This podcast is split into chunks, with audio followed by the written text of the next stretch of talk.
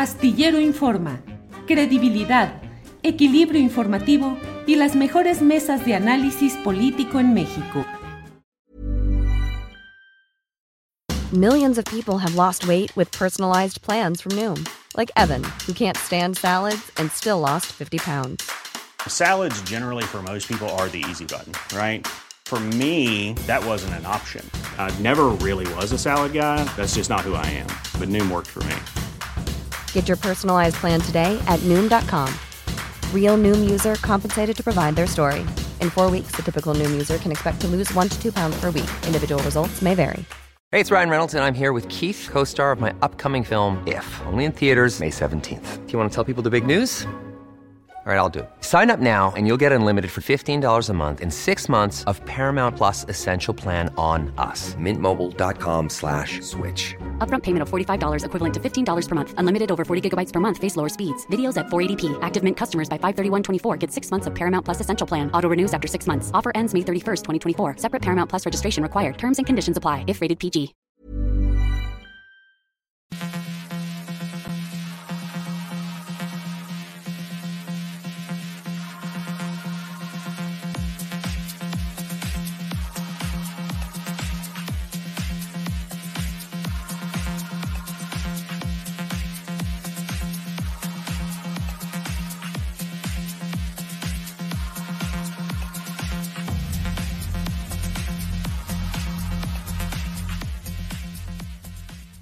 La una de la tarde, la una de la tarde de este miércoles 29 de marzo de 2023. Gracias por acompañarnos en esta transmisión en la cual, como siempre, le vamos a llevar la información más relevante del día, los hechos noticiosos importantes, análisis, comentarios, de todo hay en esta programación. Tendremos hoy nuestra mesa de periodismo y tendremos mucha información eh, que va a resultar muy interesante. Ya irá usted viendo todo lo que tenemos en esta ocasión. Eh, tenemos una información muy especial respecto a las razones que hubo para la salida de Edmundo Jacobo Molina, el secretario ejecutivo del Instituto Nacional Electoral, que renunció a su cargo dos horas después de que en la Cámara de Diputados el, contra, el contralor del INE el titular del órgano interno de control dio a conocer una serie de irregularidades. Eh, en las auditorías que se le practicaron a Edmundo Jacobo, 58% de ellas resultaron con irregularidades por el otorgamiento de plazas laborales y de la creación de estructuras de trabajo que eran de alto costo y que no tenían ninguna justificación técnica. Platicaremos más adelante de ello y vamos a iniciar con la información interesante de este día con mi compañera Adriana Buentello, que está aquí puesta con nosotros. Adriana, buenas tardes. ¿Cómo estás, Julio? Muy buenas tardes. Saludos a todos los que ya están conectados por acá. Por supuesto, tenemos toda la información y como se esperaba, Julio, en la conferencia mañanera, pues amplió información sobre eh, pues eh, lo sucedido, la tragedia sucedida en, en, Ciudad Juárez. Vamos a escuchar las palabras del presidente López Obrador porque pues hoy cambia un poco el tono de lo que había mencionado ayer. También menciona que además de la investigación, asegura que no va a haber impunidad y que no va a protegerse a nadie por la muerte de estos migrantes en Ciudad Juárez. Vamos a escuchar. Informarles que se están haciendo todas las investigaciones para conocer lo que realmente sucedió. Hay versiones, tenemos ya una información preliminar, pero queremos tener todos los elementos para informar, si es posible hoy mismo, informar sobre lo que sucedió en eh, la versión del el gobierno que represento. Sin embargo, estoy solicitando a la Fiscalía General de la República que como es su deber y su facultad, continúe con la investigación judicial para que se emita una resolución, se actúe, se finquen responsabilidades y que no haya impunidad, que se aclare bien quiénes fueron los responsables y que se finquen de manera específica las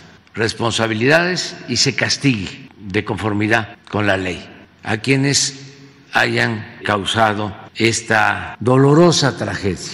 Entonces, vamos a estarles informando y de ninguna manera vamos a ocultar los hechos, no vamos nosotros de ninguna manera a actuar de manera en forma eh, injusta. Bueno, pues es una postura, desde luego es necesaria una investigación a fondo, esclarecer y castigar. Hay muchos ingredientes y muchos elementos en esta información que va surgiendo de lo que ha sucedido allá en Ciudad Juárez, que es altamente preocupante. Desde la postura del presidente municipal, Cruz Pérez Cuellar, he llegado a Morena de última hora en los últimos años, aunque 29 años fue panista, eh, con varios cargos y eh, curules y demás representaciones a nombre de Acción Nacional. Él dijo dos semanas antes que la paciencia estaba llegando a su límite en materia de los migrantes y que era necesario, pues virtualmente, endurecer la postura respecto a ellos. Han ido saliendo mucha información. En la verdad de Juárez hay una información donde dice, nos metieron a un calabozo. Migrante describe el lugar de la tragedia en la estación migratoria y relatan cómo elementos de migración y de la policía chihuahuense los detuvieron en las esquinas por estar pidiendo dinero para poder sobrevivir. Se los llevaron, los encerraron y bueno, pues esto es parte de la tragedia que se ha vivido, Adriana. Y Julio, también creo que ahí es importante el que podamos tener empatía con los migrantes, con estos trayectos que tienen, porque es muy fácil para muchos hablar desde pues, la comodidad de nuestros privilegios, de nuestros hogares, de nuestros trabajos eh, con cierta estabilidad. Y pues este cuestionamiento que hay, sobre todo, Julio, después de ayer, el, el comentario que hizo el presidente respecto a la responsabilidad o, que los mismos migrantes habrían incendiado estos colchones en, pues, como forma de protesta, creo que si nos ponemos a pensar un poco en qué condiciones estaríamos emocional, física y psicológicamente después de estar en unas condiciones infrahumanas, de no recibir agua en días, eh, de estar encerrados, en qué tipo de espacios, quizás sin ventilación, eh, y vienes huyendo de un país o de una zona violenta para pues, estar en una circunstancia como esa, pues tenemos estas frases como la que mencionas, Julio, de estos testimonios donde dicen que los metieron en un calabozo gigante. Así que, pues creo que sí es importante también como ciudadanos también tener esa, esa empatía con lo que está sucediendo. Y comentar, Julio, que efectivamente hoy el presidente Andrés Manuel López Obrador informó que en esta estancia provisional del Instituto Nacional de Migración eh, que se incendió en eh, Ciudad Juárez y tenía un contrato con una empresa de seguridad privada. Y acaban de anunciar, porque el presidente dijo, Julio, que iban a, a, dar más información el día de hoy, que se iba a dar una conferencia de prensa para ampliar los detalles. El presidente había mencionado que sería alrededor del mediodía o la una de la tarde acaban de lanzar la, eh, bueno, la invitación a esta conferencia de prensa hace, hace unos minutos, donde eh, citan en el Salón de la Tesorería en Palacio Nacional hoy, 29 de marzo, pero a las 5.30 de la tarde.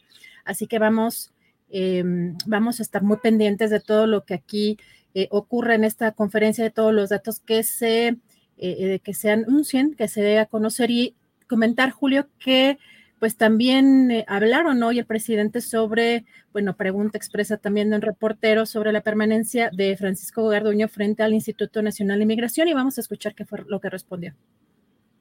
¿El comisionado se mantiene al frente, presidente? Eso lo vamos a resolver a partir de la investigación. O sea, eh, es que, pues ustedes quisieran, ¿de qué periódico eres tú? Sí, pues sí. Entonces lo que quisieran es que este, eh, se actuara eh, de manera sumaria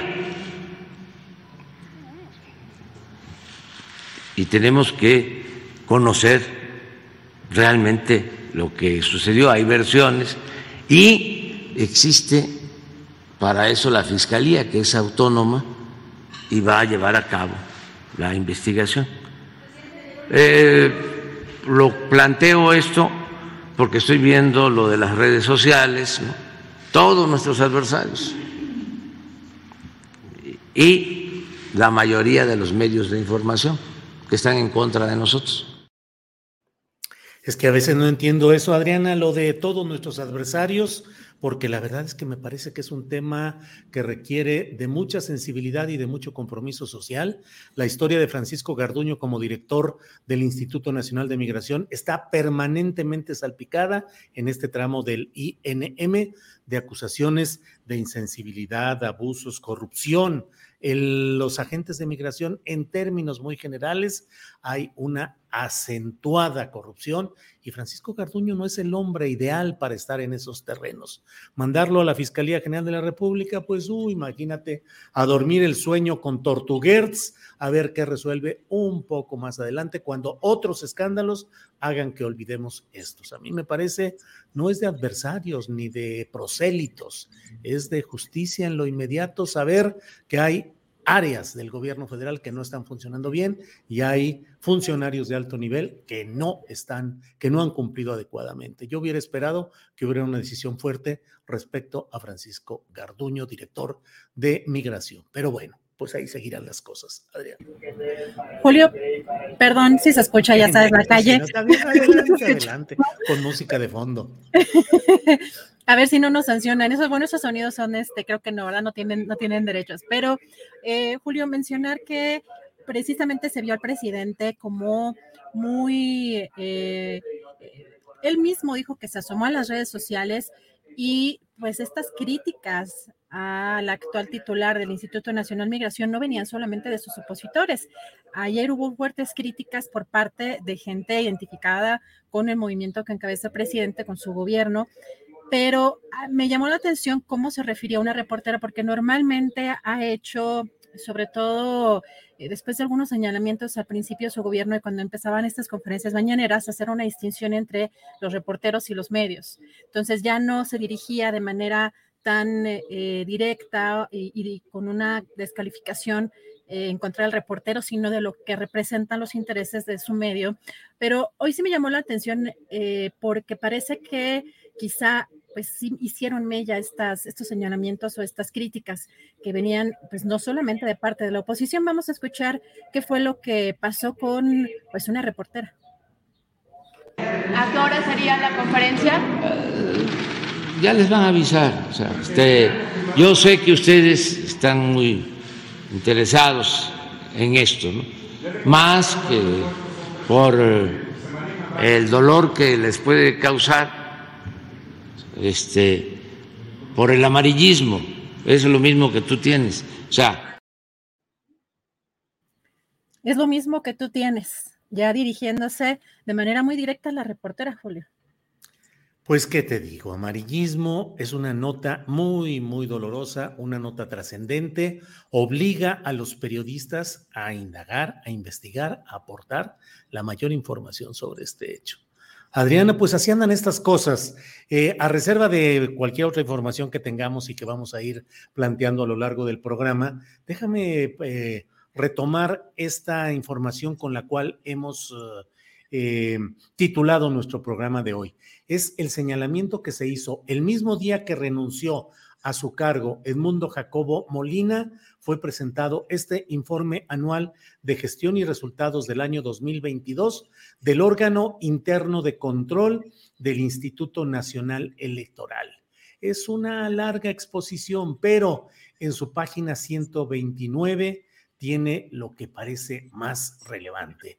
Dice, de la aplicación a los procedimientos y actividades establecidas, el órgano interno de control determinó importantes áreas de oportunidad que reflejan debilidades de control que podrían materializar el riesgo de haber aprobado estructuras orgánicas con altos costos, al no estar técnica y metodológicamente justificadas en los criterios técnicos establecidos en la normativa. Adriana, esto quiere decir el señalamiento de que por acuerdos de Edmundo Jacobo Molina, eh, secretario ejecutivo del INE, se crearon estructuras orgánicas, se crearon plazas y se establecieron mecanismos de trabajo que resultaron de alto costo y que además no tenían justificación técnica. Se lo dijo el propio diputado de Morena, Hamlet Almaguer, al Contralor pidiéndole una respuesta. Vamos a escuchar lo que le dijo dos horas antes de que renunciara Edmundo Jacobo, lo que le dijo el diputado Hamlet Almaguer. Quisiera preguntarle sobre la página 129 del informe. Es el procedimiento 1, revisión del acuerdo mediante el cual el secretario ejecutivo aprobó la modificación de las estructuras orgánicas. En este apartado el órgano interno de control señala que en el 58% de los casos analizados detectó que las contrataciones, modificaciones orgánicas de las estructuras aprobadas mediante acuerdos del secretario ejecutivo son ilegales, fueron contrarias a lo dispuesto por el artículo 14 del Estatuto del Servicio Profesional Electoral y el 17 del Manual de Normas Administrativas.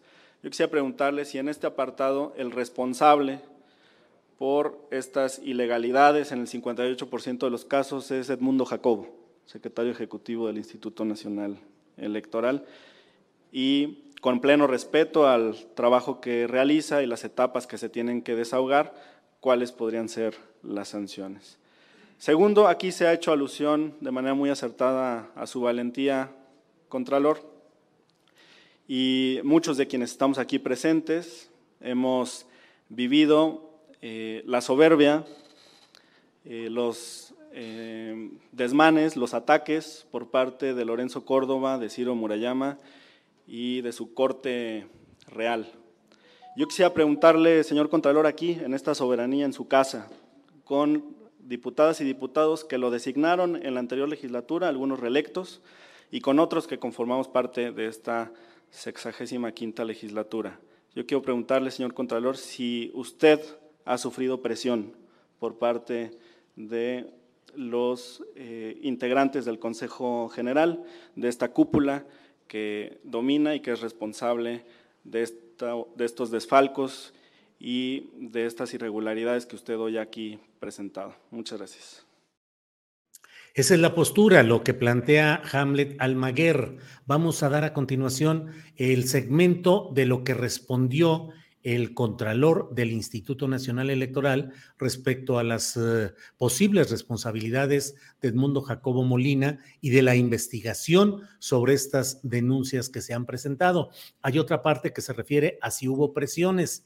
No lo incluimos en esta parte porque quiero, eh, es más amplio, más detallado y quiero eh, incluirlo en la videocharla de esta noche. Pero sí, dice el Contralor que sí tuvo presiones, que sí hubo actos que reflejan una postura en la cual eh, Lorenzo Córdoba particularmente estaría generando acciones para impedir el desarrollo de las funciones de este órgano interno de control.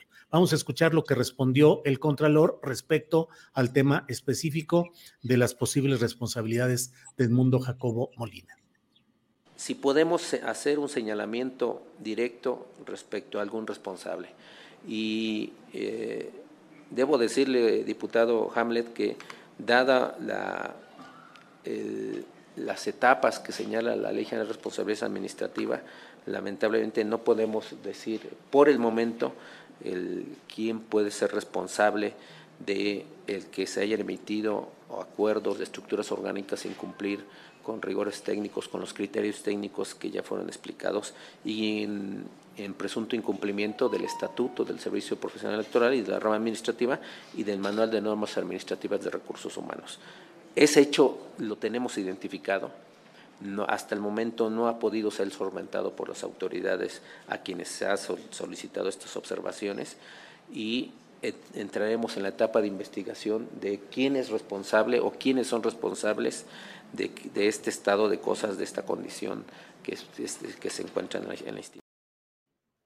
Pues uh, Adriana, sabemos que siempre esos pasos procesales son muy cuidados por quienes están a cargo de estas situaciones. El hecho es que hay un señalamiento por el propio Contralor de irregularidades, de auditorías, el 58% de las cuales arrojaron que había irregularidades en la creación de plazas y en la creación de estructuras de trabajo de alto costo y sin justificación técnica. Ya iremos viendo, Adriana en qué, hacia dónde camina todo esto. Julio, pero además hasta, no sé si llegaste a ver tweets ayer donde hasta mencionaban que fue elegante la salida de Edmundo Jacob. Sí, sí, ya, la palabra elegante ya, bueno, ya tiene otra connotación interesante. Y hoy precisamente el eh, todavía consejero presidente del INE, Lorenzo Córdoba, tuiteó esto. Llama mucho la atención también el tono, pues la, la emotividad también en estas circunstancias, pero pues hay una parte eh, Julio, donde pues menciona, dice que Edmundo se vio obligado a defenderse jurídica y públicamente, es decir, se le forzó a salir de la zona de discreción en la que debía operar idealmente, eso de la zona de discreción, y bueno, están saliendo ahorita ya algunos temas que pues parece que son importantes en términos eh, administrativo-económicos, en, en, la toma de decisiones dentro de este instituto. Bueno, eh, pues no sé, Julio, pero eso de la discreción no suena necesariamente ideal. Pues no suena a los acuerdos abajo de la mesa, en lo oscurito. Digo, todo debe ser transparente. Sobre todo, lo hemos dicho, la Secretaría Ejecutiva del INE es el poder verdadero operativo. Los consejeros en las reuniones de Consejo General acuerdan lo que quieran y dicen que se van a hacer las grandes cosas o planes, proyectos, y el que los aterriza, el que ejecuta, el que controla, el que tiene el manejo operativo es el secretario ejecutivo. Entonces, ¿cómo va a operar en ese marco de confort discrecional, Adrián? Exactamente, es que eso fue ayer cuando vi este tuit, Julio, y cuando da esta conferencia el día de ayer Edmundo Jacobo, y, y, que menciona que su posición tenía que estar como en, en, esa discreción y que pues ya es como ya me ya me ventilaron o ya me descubrieron, ya no puedo seguir trabajando sí me llamó mucho la atención, específicamente esa, esa palabra del consejero presidente, pero bueno, ahí, ahí quedan también eh, pues algunas connotaciones. Si te parece, Julio, regresamos en un ratito más con más información, ya tenemos lista nuestra primera entrevista. Muy bien, gracias Adriana. Regresamos en un rato más y efectivamente es la una de la tarde con 20 minutos. Y mire, hay mucha, muchos comentarios, muchas opiniones acerca de lo que ha sucedido en Ciudad Juárez me parece que ayuda mucho el tener una vista de conjunto y sobre todo una vista crítica, una vista crítica que nos permita situar lo que es eh, esa lamentable, los lamentables hechos específicos de Ciudad Juárez, verlos en conjunto, ver cuáles son las causas y hacia dónde va todo esto. Por ello, eh, le pedimos al doctor Raúl Romero, él es académico de la UNAM e integrante del colectivo Llegó la Hora de los Pueblos, que nos hablara sobre lo que está sucediendo, la situación de los migrantes, la actuación de México frente a los intereses de Estados Unidos. Está con nosotros Raúl Romero. Raúl, buenas tardes. ¿Qué tal, Julio? Buenas tardes. Un saludo a ti y a tu auditorio. Gracias, Raúl. Raúl, pues he leído tweets y comentarios tuyos acerca en el análisis de lo que está detrás o junto a lo que ha sucedido en Ciudad Juárez. ¿Qué es esa lectura que tú haces? ¿Cuál es el contexto de lo que se ha vivido en esta tragedia en Ciudad Juárez, Raúl? Gracias, Julio. Bueno, primero, desde luego, eh, al igual que que muchas personas y organizaciones sumarnos a la solidaridad y a la condena de estos terribles hechos. No hay forma de nombrarlo más que en lo terrible que eso significa y las palabras a veces no alcanzan para describir esa tragedia. Eh, lo que nosotros o lo que hemos estado observando, no solo eh, con lo sucedido estos días en Ciudad Juárez, sino lo que hemos estado viendo eh, a lo largo de este sexenio y otros y de sexenios pasados también ya, pero fundamentalmente la sujeción de la política migratoria mexicana en respuesta a los intereses y a las causas políticas incluso que se dan desde Estados Unidos. Primero habría que señalar que, el problema de la migración es un problema global, es un problema que está en todo el mundo, que es un problema que, en Europa se vive de forma distinta, pero que también se vive como una tragedia para las personas que tienen que migrar, que es un problema de, digamos, de, nuestro siglo, del siglo XXI, que tiene que ver mucho con cómo los países del norte saquearon a los países del sur, de cómo eh, estos centros imperiales o estos países que hoy tenemos como grandes referentes, Alemania, Estados Unidos, Reino Unido, eh, hoy son estos países que reciben a las poblaciones migrantes que vienen generalmente de África, de Medio Oriente, de Europa del Este, del centro y del sur de América, y que es una relación ahí eh, de orden geopolítico, de orden global, de cómo se compusieron, de cómo se desarrollaron estas economías, es decir, esta vieja frase que eh, manifestaba una persona migrante en España en, en, 2001 que decía, estamos aquí porque ustedes estuvieron allá. Es decir, no es es un, no, es un proceso eh, eh, deseado, es decir, es un proceso en el que saquearon a nuestros países, nos encontramos en condiciones de violencia, nos encontramos en país, en territorios incluso también ahora con agotamientos climáticos, la migración por cambio climático también es un nuevo fenómeno, y entonces por eso poblaciones se ven en la necesidad de desarrollar a estos países de corte imperial, con dinámicas de centro que se impusieron antes en los otros. Eso es precisamente lo que estamos viendo en el caso mexicano, en el caso de de, América en su conjunto, de cómo Estados Unidos con esa política de América para los americanos, de esa política tutela, de tutelaje, de esa política eh, de, patio trasero, ve a América Latina, Centroamérica y al sur como, eh, una, como una región sobre la cual se impone, sobre la cual impone sus proyectos, sobre la cual impone su agenda económica y su agenda de seguridad, y México en este contexto se convierte en esto que otros han llamado un tercer país, este país en el que en realidad se convierte en una especie de país muro o país cárcel que está conteniendo a las poblaciones migrantes que llegan o que trasladan eh, desde muchos países, incluso de, África, que trasladan, eh, que pasan por América y, y, que tienen que llegar por México para llegar hacia Estados Unidos en su deseo hacia Estados Unidos. Eh, como respuesta, eh, Estados Unidos, pero no solo, otros países, responden a este problema que es un problema social, que es un problema económico, que es un problema global, responden eh, de manera con, con, lógicas militarizantes y con lógicas de seguridad. Es decir, un problema que es un problema de desigualdad, que es un problema económico, que es un problema social, se responde con políticas de militarización. Y México ha seguido completamente esa orden, ha seguido completamente ese mandato, incluso durante el actual gobierno, y diríamos, y sobre todo también en el actual gobierno, en donde se concibe a las personas migrantes como amenaza para la seguridad nacional y regional, donde se concibe como personas que ponen en jaque, eh, que vulneran las sociedades, incluso se habla ya de ahí de, atentados o se habla de, de amenazas o se habla incluso de eh, caravanas migrantes casi como, eh, como misiles humanos que son enviados para desestabilizar estas naciones, ¿no? Y ahí encontramos narrativas como la que eh, implementaba el expresidente Trump, pero otras más que también están ahí en ciertos sectores mediáticos donde se, se maneja una lógica xenófoba, racista, ¿no? Donde, Raúl, las personas... ¿En qué momento México cambió su política migratoria. Fue a partir de las presiones de Donald Trump y del envío de 26 mil elementos de la Guardia Nacional al sur del país para contener el flujo migratorio.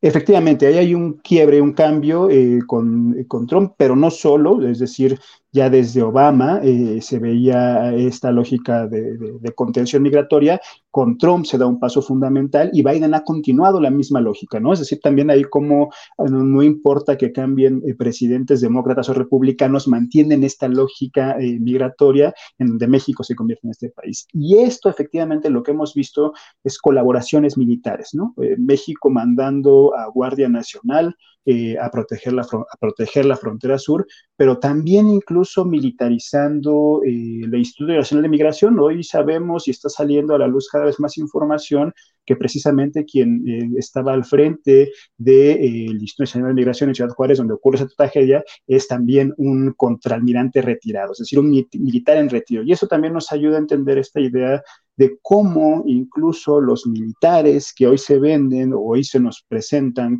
como la solución a todos los problemas, en realidad también tienen un problema de vulneración de los derechos humanos, de, eh, de lógica de castigo, este albergue que en realidad hoy también sabemos es, eh, funcionaba más como una especie de cárcel, eh, donde se daban este tipo de, castigos de, no dar agua, ¿no? de aislarlos completamente de comunicación, eh, pues estaba implementado o estaba dirigido también por un ex militar, un contraalmirante, Salvador González Guerrero, ¿no? Y tiene que ver acá también, me parece, en el caso mexicano, con un contexto terrible, grave, en donde no sabemos dónde quiénes están tomando las decisiones en política migratoria, quién asume la responsabilidad eh, diríamos en un primer momento es competencia de la Secretaría de Gobernación y en particular de Francisco Garduño, el titular eh, nacional de Migración, pero también sabemos que hay ahí eh, una introducción, una intromisión por parte de la Secretaría de Relaciones Exteriores y su responsable Marcelo Ebrard. Es decir, eh, y en este no saber quién está tomando las decisiones, también hay un incluso un manejo mediático del asunto en donde ellos mismos se reparten culpas, dicen es el alcalde, es el gobierno local, es el gobierno federal, pero qué secretarías, y llegan al punto incluso de criminalizar o culpar a los propios migrantes, a las personas migrantes su estrategia. Es decir, ellos se prendieron fuego porque se estaban manifestando, porque serían eh, expulsados, y hoy sabemos que todo ese relato también fue echado abajo. Entonces, también no solo tiene que ver con un, eh, eh, o es principalmente, uno diríamos, la política migratoria que Estados Unidos le impone a México, pero también como México la asume como suya y México en un, ahora, en este contexto de relevo también presidencial, las secretarías de gobierno, de gobernación por un lado y de relaciones exteriores por el otro, entran en una disputa mediática de compartirse o, repartir culpas entre unos y otros por no saber quién está directamente ahí. Ahora, Raúl, tenemos opción frente a las presiones de Estados Unidos, tenemos opción frente a las posturas abiertamente agresivas de mm, Donald Trump en su momento, las más suavecitas, entre comillas, pero igualmente nocivas de Joe Biden en la presidencia de Estados Unidos, tenemos alternativa ante la presión geopolítica y la presión del principal, de la principal potencia mundial. Sí, tenemos alternativa, Julio. De hecho, eh, hay que mirar el contexto internacional y justo Estados Unidos se encuentra en un momento de debilidad global, por llamarlo de alguna forma. El fenómeno o los sucesos que acontecen tanto en Rusia como en China, en Europa, la guerra en Ucrania, ponen eh, en escenarios parecidos eh, eh, de, otros, de, otros, de otros décadas, de otros siglos, en los que México se pudo implementar una política de corte nacional con un fuerte peso estatal que precisamente aprovechó esas debilidades y esas contradicciones. Sí, sí hay salida, me parece que si, que si no se exploran estas vertientes con migración, con perspectiva de derechos humanos, de entender el problema de la migración no como un problema de seguridad, sino como un problema social en su conjunto, de mirar al sur eh, hacia los países de América Latina con estos bloques que se están conteniendo, porque ojo, también ahí hay un tema de, de mantener un discurso de tipo antiimperialista, pero en la práctica abrir el país a sectores como TES, al gobierno de las empresas y de abrir el país también a los gobiernos eh, eh, norteamericanos, en este caso en particular, sobre el tema de la migración. Y eso es lo que nosotros decimos, eh, se asume en la lógica un discurso de tipo antiimperialista, de defensa de la soberanía nacional, pero en los hechos se asumen políticas migratorias, se construyen proyectos de, megaproyectos que tienen que ver con el, o que serán utilizados para el tránsito de las mercancías de, de, estas, de estas empresas, se asume incluso una posición, eh, eh, no sabemos cuál es el diagnóstico o la evaluación que le llega al presidente López Obrador para decir que en esta guerra comercial frente eh, a China, México está del lado de Estados Unidos. Sabemos, sí, desde luego, de la dependencia económica que hay, sí, sabemos también que una parte importante de la población mexicana vive en Estados Unidos, pero si no se exploran opciones, si no se fortalecen lazos comerciales, si no se establecen lazos políticos con el sur del continente y con otras regiones del mundo, me parece que estamos condenados no solamente a que esa eh, reivindicación de la soberanía nacional eh, eh, se defienda, sino que además se someta cada vez más. Me parece que es necesario salir a comenzar a dar esas, esa, esa, esa independencia, esa defensa de la soberanía nacional, no solo en lo simbólico y en lo discursivo, sino también en los hechos.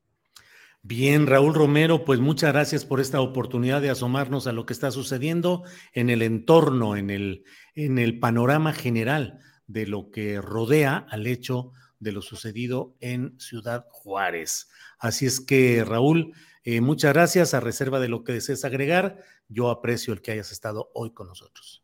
Muchas gracias, Julio. Solo convocar a tu auditorio, a toda la gente, a que eh, pensemos este problema como un problema social urgente, grave por atender, a que la respuesta ultranacionalista, xenófoba y racista no sea como, como, como, como respondemos y a que regresemos a esas bases culturales de solidaridad y de apoyo que sí están en las sociedades mexicanas, en los pueblos que, que, que construyen esta nación llamada México, que han sido política, que han sido pueblos que han recibido muy bien a poblaciones migrantes, a poblaciones exiliadas que en los siglos pasados pasados eh, eh, llegaron a este país, lo nutrieron y lo enriquecieron. No es la xenofobia, no es el racismo la salida, no es la criminalización de las personas migrantes, sino es la solidaridad como humanidad lo que nos ayudará a encontrar salidas. Muchas gracias, Julio.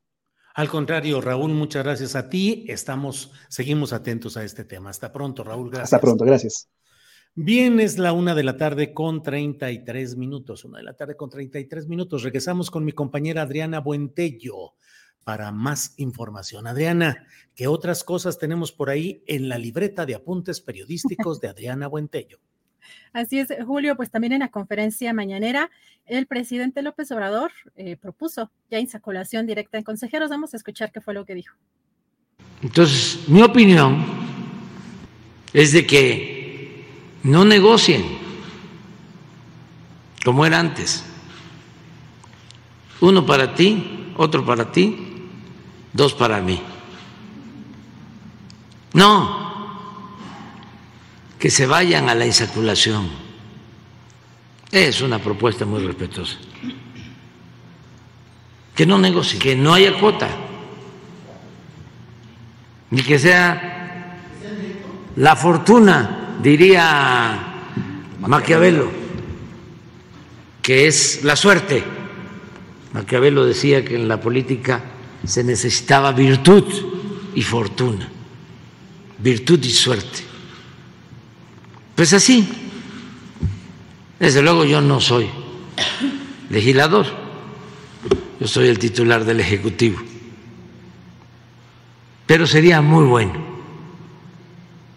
que no se llevara a cabo un enjuague bueno, pues ahí viene ya la decisión, Adriana, sobre lo que vaya a suceder en este tema. Ya estamos en los días previos, ya el próximo lunes deben estar ya sesionando instalados los consejeros. A ver qué sucede en este tramo, que como todos estos tramos en la política pueden cambiar radicalmente de la noche a la mañana, Adriana. Así es, Julio, y por supuesto también el presidente aprovechó para criticar pues este fondo de ahorro y estos eh, pues este, esta liquidación que eh, se llevarían los eh, consejeros salientes. Menciona el presidente 10 millones de pesos que se llevarían cada uno. Hay mucha polémica, por supuesto, en torno a esta, a esta cifra, pero pues critica particularmente que no haya transparencia o no se haya querido informar sobre este tema en específico y Julio, también eh, un tema que me llamó mucho la atención porque eh, creo que también causó cierta polémica algunas de las entrevistas que dio el, director Luis Estrada. Pues hoy el presidente criticó la nueva película. Vamos a escuchar qué dijo Julio. Ya estaba yo viendo este una película, un churro este, en contra nuestra pero este, para consumo de los conservadores. Le va a ir muy bien a la película. Sí, esa, esa, sí. También, también lo mismo, o sea, este, eh, sí, cineastas, buena onditas, ¿no? Progres, buena onditas, no, pero es para consumo de los conservadores y les va a ir bien, les va a ir bien, a lo mejor sí. Eh, tengo problemas ya con ese director, porque de las últimas películas que vi, porque no soy yo muy este, aficionado al cine, lo lamento porque pues, es algo eh, excepcional, es arte, es buen gusto, pero pues quizá por en la realidad que vivo, ¿no? ya este no me hace falta eh, más drama. Este y es eh, muy rica mi, mi realidad, mi experiencia. Pero una de las últimas películas que vi de este director fue El infierno. Y me pareció clasista y racista. Bueno, pues de todo hay, Adriana Buentello. Afortunadamente en las conferencias mañaneras de prensa también hay crítica cinematográfica y bueno, pues es la opinión del presidente de la República, que qué bueno, además, se aventó tres horas viendo esta película porque dura tres horas y fracción, según lo que entiendo. Entonces, bueno, pues eh, películas y de todo, Adriana. Pues fíjate, Julio, qué interesante también eh, el, ah, cómo causaron algunas reacciones en las redes sociales esta, estas entrevistas, porque por supuesto que el, director de esta película eh, ha estado en, en entrevistas con diferentes medios, pero quizá el tono, eh, la forma en la que presenta su película, pues ha causado pues eh, algunas reacciones interesantes en las redes sociales y como pues señala el presidente, probablemente le vaya bien a esta película y pues estaremos también atentos a, más reacciones eh, sobre pues películas, sobre esta en particular, que pues por supuesto que también tiene un nivel político interesante y, y pues eh, no sé si tú la vayas a ver, Julio, o si ya la fuiste a ver, no sé si ya está, incluso no sé si ya está en cartelera. Sí, sí, ya debe estar, ya está en cartelera. No la he visto, esa es la verdad, eh, pero pues sí, voy a tratar de aventármela. Tres horas es un chorro en una película, tiene que ser muy buena y con mucha agilidad en el planteamiento, pero bueno, sí voy a, sí voy a verla como vi las anteriores, Adriana. Pues Julio, vamos mm, a, entrar ya en la próxima entrevista. Ya está por acá nuestro querido colega Francisco Cruz. Regresamos más tarde con más información, Julio. Adriana, muchas gracias y seguimos adelante. Gracias. Bien, son, es la una de la tarde con 39 minutos y mire, hoy estamos muy contentos porque vamos a tener la voz del periodista y escritor Francisco Cruz para que nos hable de cómo van las elecciones en el Estado de México. Andamos viendo un chorro de cosas por otros lados y la elección del Estado de México ahí va caminando, caminando. Así es que está con nosotros Paco Cruz, que está aquí. Francisco, buenas tardes. Julio, ¿cómo estás? Buenas tardes. Déjame a, este, conectar el cerebro para hablar bien, si no, luego me va a regañar Carlos Loret de Mola. Ah, no, pues imagínate, no, no, un regaño de ese tamaño, francamente, sí hay que evitarlo, hay que hacer todo lo necesario, Paco. Paco, ¿cómo estás? Julio, muy bien, muy trabajoso, mira, este, muy trabajoso, pero no te digo nada porque estás igual. Bueno, andamos en lo mismo. Eh, Paco, ¿cómo va? ¿Cómo va todo el proceso del Estado de México? Porque la verdad es que hay tantos temas nacionales, tantos asuntos que nos llevan a concentrar la atención en esos temas y el Estado de México va caminando, caminando. ¿Cómo lo ves? ¿Cómo va todo ello, Francisco?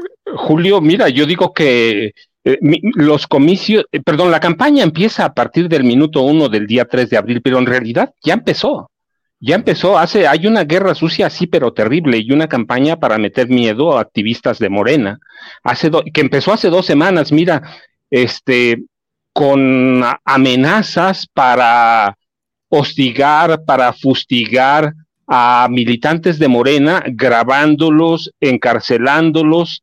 En Esahualcoyot empezó, en Ciudad Neza empezó eso eh, a través de Eric Sevilla, que es el líder del PRI, y hay una campaña que ya empezó el primer día, te digo hace dos semanas, pero el día que se registró la maestra, están revisando con lupa, con lupa todo lo que hizo en la Secretaría de Educación, si le pagó a muertos, si distribuyó dinero a quien no debía distribuir, si el mobiliario de las escuelas era bueno, si, si trianguló recursos. Eso es por un lado. Por el otro, mira, desde julio del año pasado, Alejandra del Moral Vela, que está muy abajo en las encuestas, en realidad en todas, hay que ver las encuestas de hoy mismo, está entre 15 y 20 puntos porcentuales abajo. Este, hace, en julio, en la última semana de julio, Alejandra del Moral Vela amarró dos, a, yo digo que son sus dos haces bajo la manga.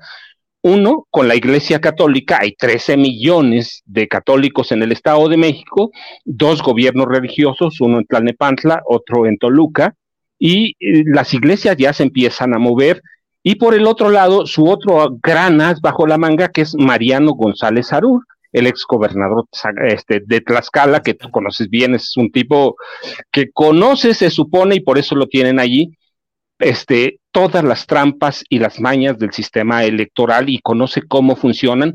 Este, no es gratuito. Ese en julio, Alejandra del Moral Vela se casó con su hijo, el diputado Mariano González Aguirre, hijo de la actriz o exactriz o en retiro, Hilda Aguirre. Entonces está moviéndose por todos lados en la zona en una parte de la zona del Valle de México, uh, es Tultitlán, Cuautitlán Izcalli, Coacalco, Cuautitlán, están operando grupos de la delincuencia que están tratando de mover votos en el Estado de México. Mira, hace unas semanas, tres, hace tres semanas fui a, a Coatepec, Carinas. Los narcos están operando abiertamente a las cinco de la tarde, los tienes frente a Palacio Municipal, municipal están tratando de llevar agua a donde sea. Eh, por primera vez sí, mira, sí hay una, tienen miedo de, perder la, gubernatura, Julio. Es, eh, es real el miedo y la, iglesia está eh, empezando a operar. Paco, y por el lado de Morena, ¿cómo están caminando? Hay activismo, hay versiones, yo he escuchado algunas de fuentes confiables que hablan, hablan de, de que persiste la distancia o el frío en, en el líder del grupo Texcoco, que no estaría, como parece que no estuvo nunca demasiado contento con la postulación de Delfina Cruz. ¿Qué hay acerca de eso? ¿Realmente ha habido, eh, Morena, hay ciertos visos de división, por un lado?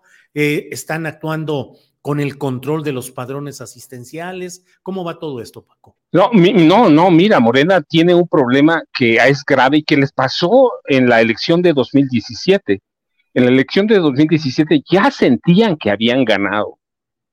Ya se estaban dividiendo el pastel. Y yo les decía, bueno, espérense, primero para comerse un pastel, primero hay que tenerlo. Este, y nunca lo tuvieron. Finalmente yo estoy convencido porque había evidencias de que ganaron, pero perdieron. Y sí hay cierto distanciamiento en algunas zonas. Ah, tiene, mira, el Estado de México tiene más o menos 6.500 ah, secciones municipales electorales el PRI tiene presencia en todas, en todas. Las conoce desde, desde 2004, conoce cada sección municipal electoral que hay. Son 6, entre 6.575 y 6.579. Eh, tiene presencia en todas. Morena todavía no tiene presencia en todas. El PRI lo controla bien desde 2004 más o menos, lo controlan Arturo Montiel y Enrique Peña Nieto. Entonces, este, ya está moviéndose todo mundo, la verdad, las elecciones empiezan, el proceso de campaña, que son 38 días a partir del día 3 de, abril, pero todo mundo se mueve y sí hay frialdad en algunas partes en Morena que no están conformes, pero lo real es que más allá de eso, hay, hay temor en el PRI, por ejemplo, porque un dato que no manejan mucho las encuestas es que 60% de los mexiquenses, de los, ah, se supone que de los 12.7 millones de electores que habrá al día de la elección, 60% no votaría por el PRI, ¿eh? Entonces, todo el mundo está moviéndose, Julio. La verdad es que no, no hay, más allá de que todavía no empiecen las campañas o tenga que estar tranquilos, todo el mundo está trabajando, todo el mundo está moviéndose y lo que Morena tiene que vencer es ese, eh, ese conformismo o esa división que tiene y el PRI está moviéndose como siempre, ¿eh, Julio. Paco, eh, esta pregunta obviamente pues es de una valoración totalmente subjetiva, pero ante los hechos que estás viendo, ¿crees que hay pacto para que Morena gane la gubernatura del Estado de México? Un pacto se dice con Alfredo del Mazo y ciertos segmentos del PRI, o ves al PRI actuando con todo al estilo tradicional, con la fuerza y las marrullerías de antes, como si no hubiera ninguna expectativa de pacto. Julio, mira, no te lo digo ahora, no hay un pacto, verdaderamente, sí hay civilidad, hay caballerosidad que se ha visto con Alfredo del Mazo Maza, que además es un tipo muy frío, pero hay caballerosidad, este, pero no veo que hay un pacto. Yo te decía, aquella boda de, de Julio, que fue el de los últimos días de julio de Alejandra del Moral con Mariano González Aguirre, hay un pacto del grupo Atlacomulco por mantener o tratar de mantener, yo te decía, están trabajando, acabo de estar en Toluca, fui a Nesa, están trabajando como siempre. Yo te decía, ahí, ahí pusieron a trabajar a Mariano González Sarur en esa zona del Valle de, México que abarca Texcoco, Valle de Chalco, Chalco, que son zonas muy populosas. No, yo, yo no tengo ninguna duda de verdaderamente que no negociaron y que la iglesia también está metida, porque históricamente el grupo Atlacomulco ha trabajado con la iglesia. Yo estoy convencido que van a perder porque por otras cosas menos por negociar. Eso es restarle un poco de mérito a la población, a los, a, los electores mexiquenses. Es como una falta de, de, sensibilidad porque Del Mazo ha hecho un trabajo muy malo, muy alejado de las bases. Eh, solo va a algunos eventos a tomarse la foto, no ha trabajado bien, no hay acercamiento, pero eso no quiere decir que el PRI esté inmóvil. Los grupos del grupo Atlacomulco está trabajando como siempre. Yo te decía, están desde esa boda, todo el mundo está trabajando. Hay campañas para asustar a Morena, para meterles miedo. Es una especie de campaña del miedo, como, como siempre están trabajando. Y Morena también está trabajando, ¿eh? los dos. Si no hay inmovilidad, no hay impasse, están trabajando duro y no creo que haya negociado. No se ve, no se ve, el, el, PRI no levanta por otras razones, por más que tenga un voto duro, dicen ellos que tienen tres millones, yo lo creo parcialmente porque han estado trabajando con la tarjeta rosa, con otros programas electorales para campesinos o, rurales, de vivienda también, pero no e, estoy convencido, mira, por lo que conozco, además conozco algunos de ellos con los que he platicado en las últimas semanas, quieren ganar pero saben que están 20 puntos porcentuales abajo y eso los tiene asustados, Julio. Eh, Francisco, por favor, dinos cuál es tu valoración de la actitud, las propuestas, tanto de eh, la profesora Delfina Gómez Álvarez como de Alejandra del Moral. ¿Cómo se están comportando? A veces queda la impresión de que Alejandra del Moral no está haciendo lo suficientemente eh, con el empuje o la fuerza suficiente, sino que pareciera un poco tibia. ¿Cómo la ves, Francisco? Mira, no solo tibia, el problema con ella es que ella, con Eric Sevilla, que es el líder del PRI, controlaron prácticamente todo el gobierno de Alfredo del Mazo, la Secretaría Social. Y no entienden cómo, porque tenemos casi 60% de la población en, la pobreza y ellos eran responsables de la, del manejo de los programas sociales. Este, y hay otra parte, hay una división en el PRI abierta Todavía los grupos de la diputada, por ejemplo, Ana Lilia Reanzaldo, no están convencidos de que Alejandra del Moral haya sido la, candidata ideal. En el, por el lado del PAN tampoco están trabajando bien. ¿Por qué? Pues porque ellos estaban convencidos que la candidatura ella era para ellos, que Alejandra del Moral no, no tiene fuerza, eso que es muy tibia, que es muy fría, y que teniendo los programas sociales y teniendo al PRI también desde el principio, no ha logrado despertar. Mira, yo lo veo, por ejemplo, estuve en San Mateo Atenco en la semana. A estas alturas el PRI ya tenía pegado todo de, propaganda de sus candidatos. Ah, sí, sí había propaganda de, Alejandra del Moral, muy tibia, muy pequeñita. Estuve en Lerma, de donde es Eric Sevilla. Él es de Lerma, por eso fui a Lerma. Está, está muy frío todo. Y por el lado de la maestra, por propuestas, yo todavía no las veo. Mira, todavía no las veo yo espero que a partir del próximo lunes conozcamos verdaderamente qué van a hacer o qué van a proponer. Sí hay una especie de triunfalismo en Morena, pero creo que se equivocarían como se equivocaron en 2017 si no presentan algo sólido, si no muestran que van a tener presencia en las 6.575, 79 secciones municipales electorales, Julio. ¿Y cómo, cuál es el comportamiento de Acción Nacional? Ya sé que ellos no tienen la candidatura, sino el PRI, pero bueno, van en alianza, pero ¿cómo van? Se habla también de eh, distanciamiento con quien fue presidente de Lucan y que eh, aspiró a ser el candidato de esta coalición. ¿Cómo va el Partido Acción Nacional de aquel lado de la coalición? ¿Y cómo van los aliados de Morena también? Ah, mira, Julio, este, del lado del PAN son muy fríos. Yo he ido a un par de eventos y no, no, hay ocasiones que no han llenado cuando les correspondió, por ejemplo, la toma de, de, protesta como candidata del PAN. Este, tuvieron que hacer Photoshop en, muchas fotografías para dar la impresión de que estaba lleno. Enrique Álvarez del Villar todavía no está convencido, aunque a veces se ve sonriente, pero hay muchas fotografías en las que se muestra que es como un invitado de palo, como una persona que no debía estar allí y por lo tanto el PAN todavía no no alcanza a entender qué pasó con Enrique Álvarez del Villar, por qué Enrique Vargas del Villar. dejar Enrique Vargas del Villar, discúlpame, sí, Enrique Vargas del Villar, este, todavía no se le ve a él ni siquiera convencido. Yo veo las fotos y lo ves serio, enojado, sí, a veces sonriente porque tiene que hacerlo, pero todavía no, no, no lo veo metido en la no veo metido al PAN en la campaña. Yo te decía de aquella boda, porque por ejemplo, este, invitaron al, líder estatal del PAN, Em, invitaron a la, a la presidenta municipal de Cuautitlán Izcalli, que es también del PAN, pero relegaron a los priistas de Huizquilucan y Naucalpan, que es una zona de dinero y que es una zona que han controlado históricamente los panistas. Entonces, no los veo todavía, no veo al PAN muy metido en la campaña, Julio. Hay que esperar al día 3, pero yo no lo veo en este momento metido en la campaña.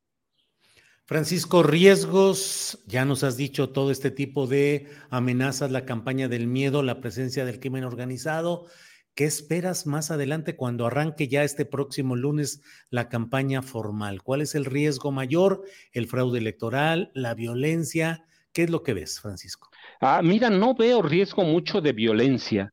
Veo, están muy controladas las zonas del sur, y las zonas del Valle de México a donde operan abiertamente los grupos, no solo del narcotráfico, sino crimen organizado, pero sí veo que el PRI tiene muy bien organizado, yo te decía, desde 2004, Francisco Javier López Corral, que fue impuesto por, en un acuerdo de Montiel con Enrique Peña Nieto, este, lo veo muy en control. Él controló las elecciones de Enrique Peña Nieto en 2005, la de Rubiel en 2011, la de Del Mazo en 2017. Entonces tiene todo el control. A mí lo que, lo, que yo veo es que va a ser Morena con todo ese control que tiene el PRI y que les pasó lo mismo, te digo, en 2017. Ellos lo tienen muy controlado. Yo lo veo, mira, por ejemplo, en el INE, ¿por qué se peleaban la Secretaría Ejecutiva? Pues es esto que hace Francisco López Corral, Francisco Javier López Corral.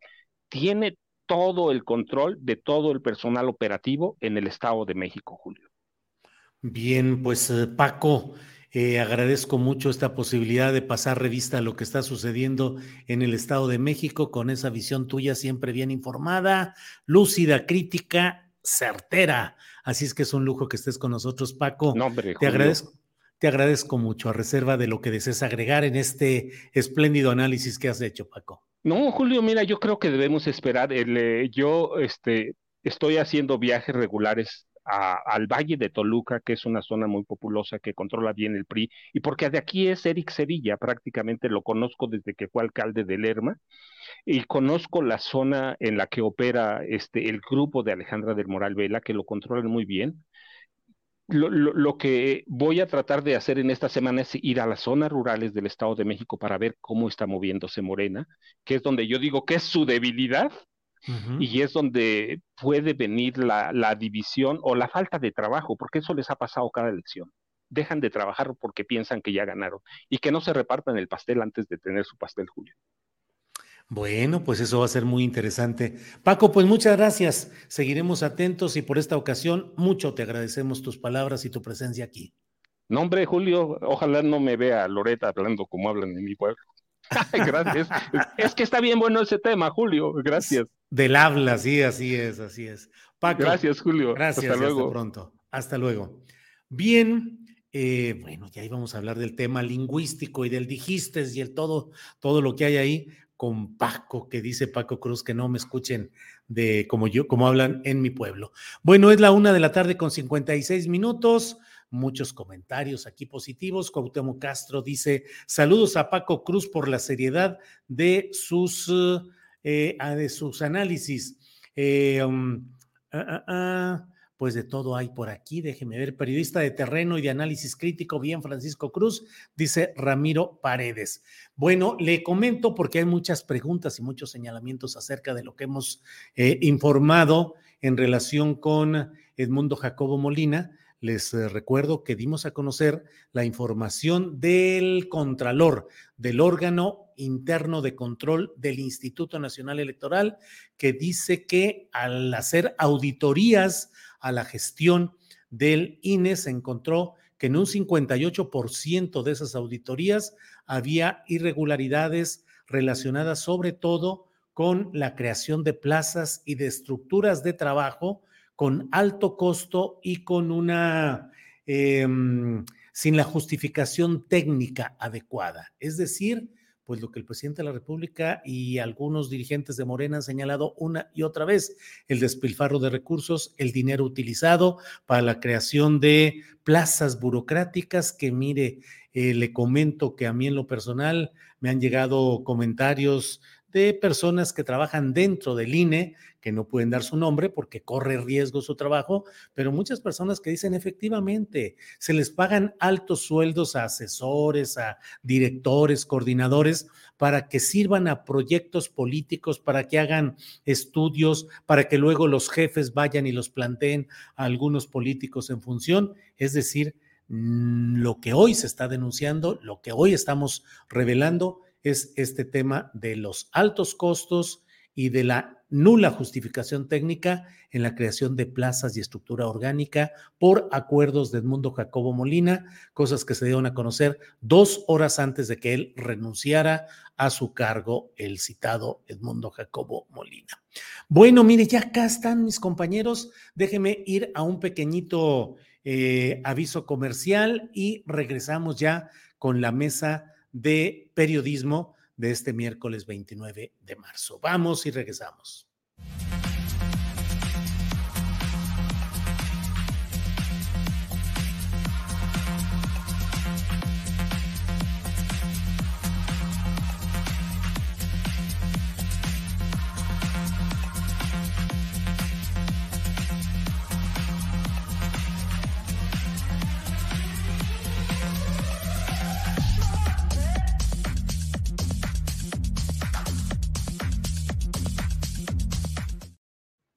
Bien, ya están con nosotros mis compañeros periodistas en este miércoles 29 de marzo, cuando vamos a tener nuestra mesa de periodistas. Usted lo sabe, tenemos como siempre la oportunidad de saludar a mis compañeros. Daniela Barragán, buenas tardes. Hola Julio, buenas tardes a ti, a todos los que nos están viendo y saludos Alberto, Arturo, muchas gracias por la invitación. Gracias Arturo Cano, buenas tardes. Muy buenas tardes Julio, Daniela, Alberto, gracias a todas las personas que nos que nos acompañan en estos días duros, complicadísimos, donde tenemos que eh, seguir alimentando o no perder nuestra capacidad de, indignación frente a, las injusticias como la ocurrida en Ciudad Juárez. Sí, así es, Arturo. Alberto Nájar, buenas tardes. Hola Julio, buenas tardes, buenas tardes Daniela, Arturo, Adriana, todos los que nos acompañan. Y sí, la verdad es que sí es un, han sido días muy, muy intensos, muy difíciles, pero bueno, ya, ya conversaremos sobre ello. Por favor, Alberto, inicia la plática, si eres tan amable, eh, danos tu punto de vista respecto a el contexto y las circunstancias, no solo las específicas, digamos, lo netamente informativo de lo sucedido en la tragedia de Ciudad Juárez, sino el contexto. ¿Por qué hemos llegado a esas circunstancias? ¿Qué ha sido el Instituto Nacional de Migración? ¿Realmente ha funcionado para bien los cambios en la política migratoria del actual gobierno federal? Alberto. Mira, lo que pasó en Ciudad Juárez es el resultado de una política migratoria que tiene mucho tiempo que se implementa y que y ha sido aplicada desde por varios gobiernos mexicanos, pero el, el, del presidente Andrés Manuel López Obrador ha sido el mejor alumno de este, de este diseño estratégico para contener la migración a partir de definir a las personas migrantes como, como riesgo para la seguridad nacional de Estados Unidos.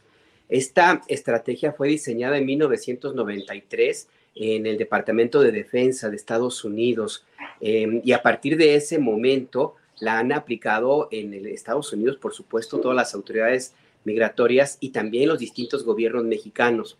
El de Andrés Manuel López Obrador ha resultado el mejor alumno y no lo digo nada más por el hecho de lo que ha ocurrido el día de hoy, diga ayer, perdón, y lo que, lo que vemos en estos días, sino por las propias cifras oficiales.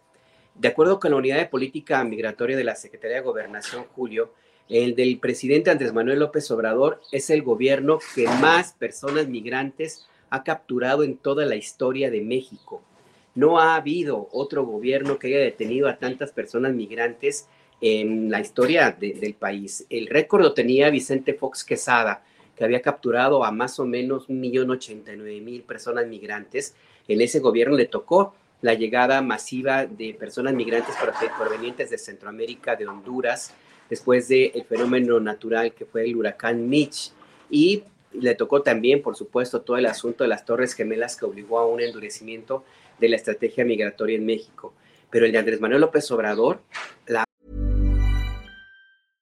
Cool fact, a crocodile can't stick out its tongue. Also, you can get health insurance for a month or just under a year in some states. United Healthcare short term insurance plans, underwritten by Golden Rule Insurance Company, offer flexible, budget friendly coverage for you. Learn more at uh1.com. Millions of people have lost weight with personalized plans from Noom, like Evan, who can't stand salads and still lost 50 pounds. Salads, generally, for most people, are the easy button, right? For me, that wasn't an option. I never really was a salad guy. That's just not who I am. But Noom worked for me. Get your personalized plan today at Noom.com. Real Noom user compensated to provide their story.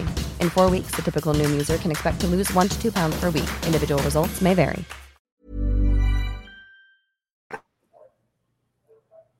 Al 28 de febrero pasado, alcanzó la cifra de 1.289.000 personas migrantes detenidas. Esto lo hace en el, gobierno mexicano que prácticamente captura a la mayor parte de las personas que entran a nuestro país.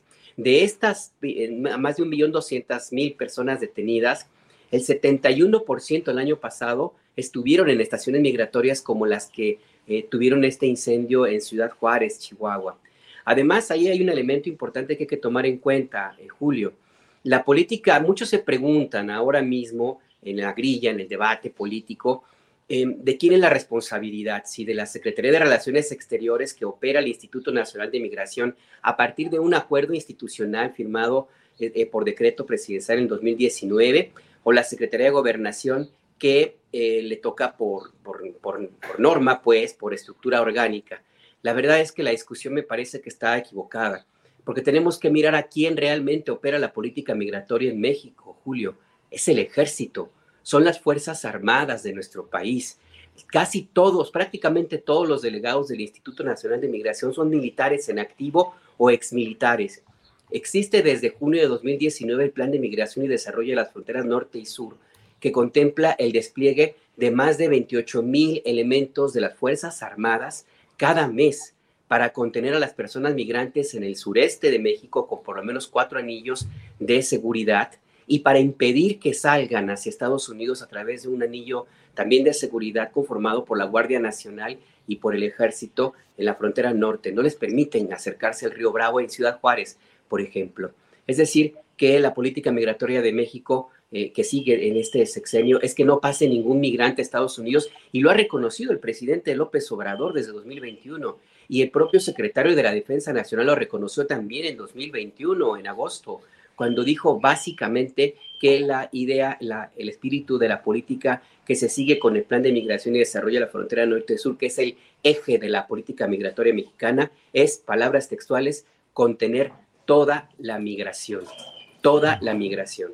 Entonces, esto básicamente convierte a México en lo que la clase política de Estados Unidos ha soñado siempre, que nuestro país se convierta en un muro a la migración irregular. La clase política de Estados Unidos no había tenido a alguien que asumiera esta responsabilidad y el presidente López Obrador lo ha reconocido abiertamente. Es el primer presidente en la historia de México que reconoce abiertamente que el propósito de la política migratoria es que los migrantes no lleguen a Estados Unidos.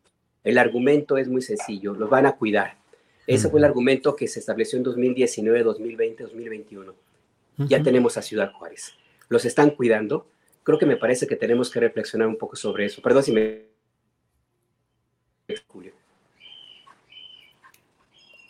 Se pasmó un poco, Alberto. Se pasmó, Alberto. Este, a ver, no, sí, adelante, ya, estoy aquí. Sí, sí, ya estás, ya estás, ya, ya, nada más te decía, te decía que habrá que reflexionar un poco sobre estos puntos, salirnos del debate político, que si es la, que si son las corcholatas que se están peleando o no. Tenemos una política migratoria regida por las Fuerzas Armadas. Punto. Y ese es el costo, lo que vimos en Ciudad Juárez y en otros momentos, el costo de destinar también a militares en esas labores, Julio. Gracias, Alberto.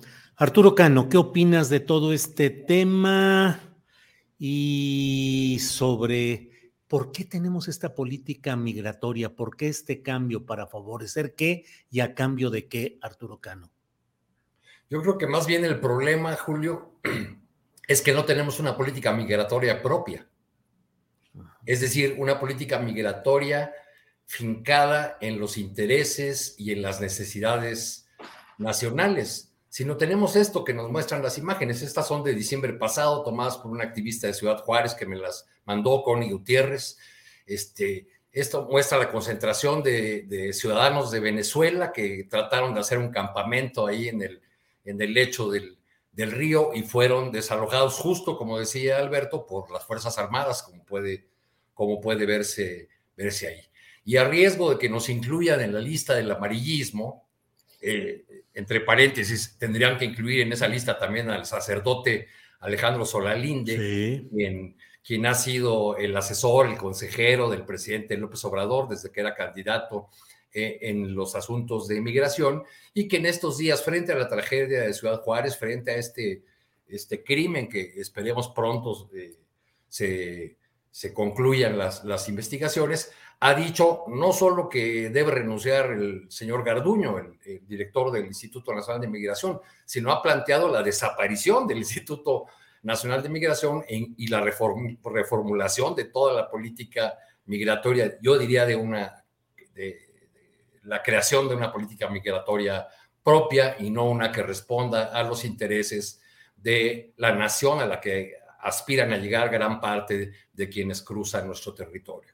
Creo que esta tragedia de Ciudad Juárez es una, eh, es una tragedia múltiple en sus orígenes y en sus consecuencias. En sus orígenes tenemos la miseria que obliga a las personas a salir de, de sus países, a afrontar riesgos, peligros, eh, situaciones realmente límite. Tenemos el abandono institucional, el crecimiento de un sentimiento antiinmigrante. Eh, curiosamente eso ocurrió en Juárez antes de este, de este episodio, la intervención de la delincuencia organizada en la trata de personas, eh, la, la, corrupción de la burocracia, la desesperación de los migrantes que muchas veces tardan meses o incluso años. Eh, en Ciudad Juárez yo conocí a un cubano que tardó dos años y medio en, lograr cruzar la frontera de manera legal. Y en 2021 di seguimiento a una pareja con tres niños pequeños eh, que recorrieron durante un año el territorio mexicano, rebotando de un lado a otro. Es más, la niña más pequeña nació en Monterrey. Y finalmente ella se regresó con los niños, él se quedó en, en Coatzacoalcos y me iba mandando toda la documentación de su recorrido, el, documento que le expidió el propio Instituto Nacional de Migración eh, para que pudiera estar en México sin temor a ser deportado, siempre y cuando no saliera de la ciudad donde se había registrado. Y aún así fue detenido, perdí contacto con él durante semanas porque lo metieron a una estación migratoria y ahí quedó totalmente como quedan los migrantes a disposición y a discreción de funcionarios de bajo nivel muchas veces que los tienen ahí prácticamente el tiempo que se les antoja. En el caso de Ciudad Juárez hay que agregar eh, el crecimiento del sentimiento anti-inmigrantes, particularmente con un evento ocurrido hace unas semanas eh, del intento de ciudadanos venezolanos de cruzar el puente, que motivó el cierre del, del puente y entonces una reacción encendidísima, échenle ojo nada más a las redes sociales, en grupos de Facebook, por ejemplo, de Ciudad Juárez, y podrán leer una cantidad de comentarios de, donde no los bajan de delincuentes, de estorbo, en fin. La reacción del presidente municipal, eh, un humanista eh, que viene del PAN y que ahora está en Morena y se llama Cruz Pérez Cuellar, fue decir que iba a endurecer las acciones en contra de los migrantes, que iba a hacer una limpia en los cruceros eh, y que los iba a detener. Y pues parece ser que su solicitud fue atendida por las autoridades federales que hicieron una racia y llevaron a, ese lugar que está justo junto a la presidencia municipal de Ciudad Juárez, a una cantidad importante de inmigrantes con los resultados que ya, que ya hemos conocido. En fin, para, digo, esto yo creo que nos da para mucho, pero a mí me gustaría eh, que eh, seguir bordando más adelante sobre este asunto de, de la tragedia múltiple, ¿no? De, de, de los orígenes, eh, del origen en, en, muchos factores y también las consecuencias múltiples, como el, eh, como el presidente municipal Cruz Pérez Cuellar, ahora acusando de querer lucrar políticamente con esa tragedia, a quienes están señalando simplemente o recordando el planteamiento que él hizo eh, hace unas semanas, para no hablar ya de, este ping-pong eh, corcholatero este, que traen a Dan Augusto y Marcelo Ebrard echándose la bolita de a quién le corresponde la atención del fenómeno migratorio.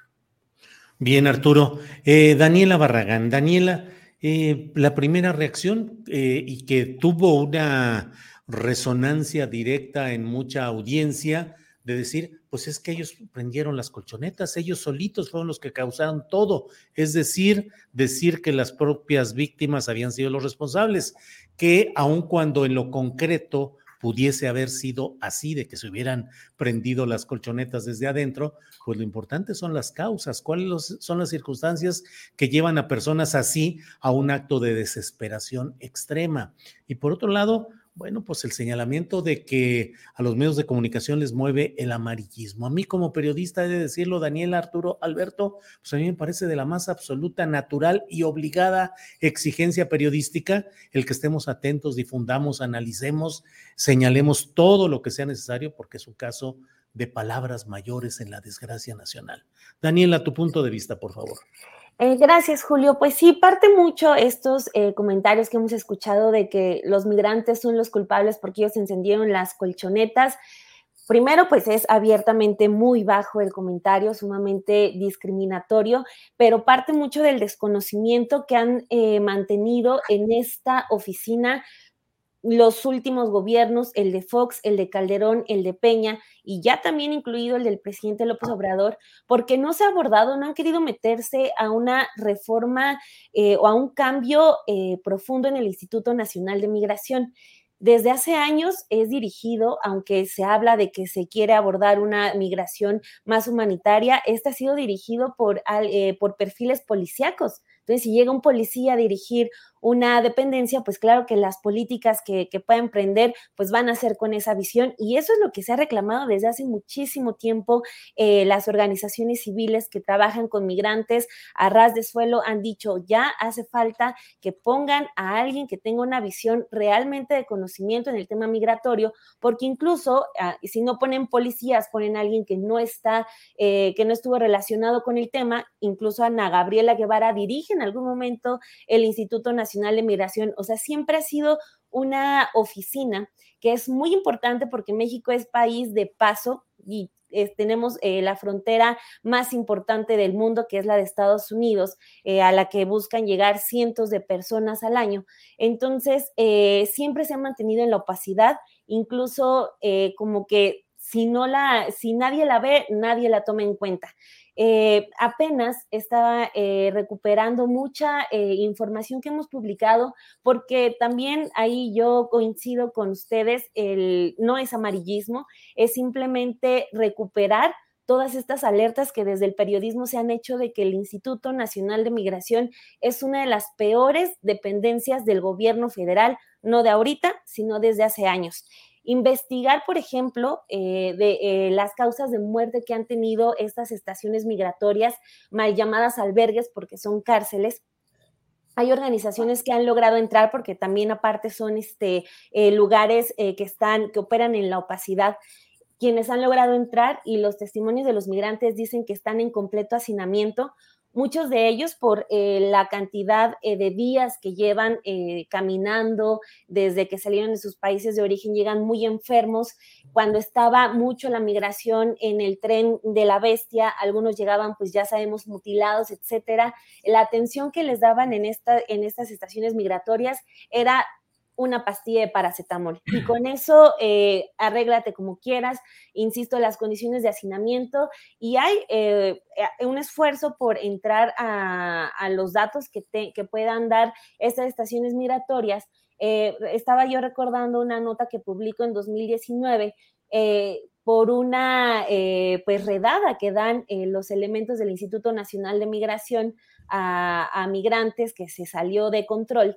Entonces, eh, preguntándoles sobre las causas de muerte que tienen registradas ellos dentro de estas estaciones migratorias, las causas eh, son, son bárbaras. Tenemos eh, que por insuficiencia cardíaca, asfixia mecánica por ahorcamiento, son, esta es de hecho la mayor causa de muerte que tiene registrado el Instituto Nacional de Migración dentro de esas estaciones migratorias, la asfixia mecánica por ahorcamiento, sepsis severa, choque hipovolémico, paro cardiorrespiratorio, otra vez asfixia por ahorcamiento, una persona hondureña de 26 años, está eh, trauma penetrante en abdomen, o sea, es decir, una puñalada, está eh, también, por ejemplo, la que generó muchísima eh, indignación, una de 2019, de una niña de 10 años de origen guatemalteco que pues murió, dice el, Instituto Nacional de Migración aquí en la Ciudad de México, en la estación migratoria de Iztapalapa, por una caída de litera. Así, eh, son eh, de verdad las causas, eh, son poco, poco transparente. Solamente sabemos que una niña murió allá adentro eh, porque se cayó una litera. Eh, nunca se pudo saber eh, bien a bien qué fue lo que ocurrió, pero porque también el Instituto Nacional de Migración puede hacer esto, puede ser opaco, puede ser cerrado, porque ningún gobierno le ha querido entrar.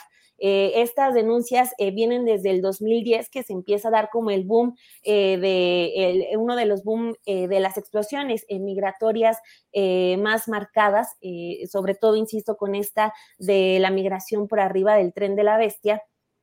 Y nada ha ocurrido. Eh, lo que estamos viendo es que están durmiendo en colchonetas. Hay eh, crónicas que están relatando que estaban pidiendo agua, ¿no? Que, eh, que, se contraponen con la primera versión oficial, que era que protestaron porque ante la noticia de que iban a ser deportados, hay otras versiones que dicen que estas personas estaban pidiendo agua. Está el tema de los candados, porque están encerrados como si fueran todo menos seres humanos. Entonces, eh, ya hace falta que alguien enfrente este problema del Instituto Nacional de Migración. Es muy bajo que a estas alturas y con esta tragedia eh, alguien diga que no, que pasen a la ventanilla siguiente, es eh, algo muy, muy bajo lo que ocurre porque se supone que se está partiendo de que este gobierno es humanitario y tiene que atender de esa manera, como dice ser, este tipo de tragedias. La oposición pues está ante eso, ¿no? Diciendo fue el Estado cuando pues los migrantes y menos los migrantes centroamericanos y venezolanos obviamente no están en la agenda de la oposición, no quedan, no les interesan, pero creo que el gobierno tiene esa oportunidad de marcar esa diferencia y demostrar que efectivamente es humanitario y dejar de, de criminalizar a los migrantes, porque hay que recordar esa máxima de que migrar no es un delito. Bien, Daniela. Em, Alberto Nájar, mm, y sin embargo, y sin embargo, a pesar de toda la contundencia, el drama de lo sucedido allá, la grilla sigue, la rueda de la grilla sigue girando y Adán Augusto López Hernández dijo, bueno, pues no es exactamente mi responsabilidad, somos un equipo, pero eh, la responsabilidad está específicamente en relaciones exteriores. Y eso lo dijo en una entrevista con Joaquín López Dóriga, hablando de aspiraciones presidenciales y demás cosas. Marcelo Ebrard, que andaba eh, sacándose fotos con Samuel García, el gobernador de Nuevo León, y los vehículos Tesla, eh, luego emitió un comunicado en el cual dice, eh, las consideraciones políticas las dejamos para otro momento, pero se quiera o no se quiera, hay impacto y hay ruido en, en esas declaraciones que hicieron. ¿Cómo viste este episodio, Alberto? Mira, antes un datito, si me lo permites, porque preguntan en el chat que de dónde saqué la información que, con la cual sustento que este gobierno es el que más migrantes ha capturado en la historia. Pues no, no viene de un tuit de, o de algún personaje de oposición. Son las cifras de la Unidad de Política Migratoria de la Secretaría de Gobernación. Son cifras oficiales. No es nada más que sumar y ya. Y es todo. O sea, es tener todas las estadísticas y revisar gobierno tras gobierno y ahí están los datos, que además pues corresponde con la misma línea y a propósito de lo que, de lo que me planteas ahora que que me preguntas, pues con la misma idea de que el problema de la migración ya se resolvió porque fue encargado a una instancia como son las Fuerzas Armadas, ya este, existe un plan que como es el de migración y desarrollo de las fronteras norte y sur, ya hay programas sociales para ofrecerles empleo. Y a partir de ese momento, por las mismas autoridades, pues dejaron encargada este asunto y se fueron a, otra, a otros temas. Y por eso la reacción que vemos del secretario de Gobernación, que la verdad, pues es que a mí me parece que están mal. O sea, no es nada más el secretario Dan Augusto, tampoco Marcelo Ebrar, que anda ahí paseándose en un coche. Eh, no es hoy la mañana la compañera Vilchis, eh, que mm, como que no se dio cuenta el día, el día que estábamos viviendo hoy, que no es un momento para, pues, para repetir el mismo discurso de esa, de esa manera y tiene que haber más empatía, creo yo, de parte de las autoridades del gobierno federal. Yo creo que esto les va a costar. Mucho poco, no lo sé, pero por lo menos en la imagen que, que se pretendía o que se tuvo en su momento de que este era un gobierno humanista que ya se perdió, por supuesto, pues esa ya está confirmado que, que, eh, pues que el tema ahora mismo está en otro lugar y que pueden ocurrir otro tipo, otro tipo de, circunstancias, de temas, ojalá que no tragedias, pero sí algún otro tipo de, de asuntos en el país y la, la, atención va a estar en lo que viene para 2024, lo cual me parece que no, no es la, la mejor solución como para poder mandar una señal positiva para los electores que tienen que convencer, porque ya hay muchos convencidos y nada más basta leer el chat de este programa y otros, pues para darse cuenta de que el presidente tiene mucho respaldo. El tema es, de nuevo, eh, Julio, que esta popularidad no se hereda, pues la, se la tienen que ganar y yo no veo que lavando los, los trapitos o la ropa sucia lavándola en público, como ocurrió con Adán Augusto y antes con Marcelo Ebrar, cuando le respondió a, Claudia Sheinbaum y el desinterés que parecen, pues que, que no, no me parece la mejor salida de parte de eh, la conferencia matutina del día de hoy, pues creo que esto simplemente demuestra que es un gobierno que no entiende que este es un problema que los rebasa. Y para cerrar, está muy mal comunicada esta crisis, esta, esta situación no la han podido comunicar bien. Esto también les va a costar. El Instituto de Migración envió hoy, hoy un comunicado en la madrugada que tenía cifras diferentes al comunicado de migración de ayer, con, con, datos diferentes.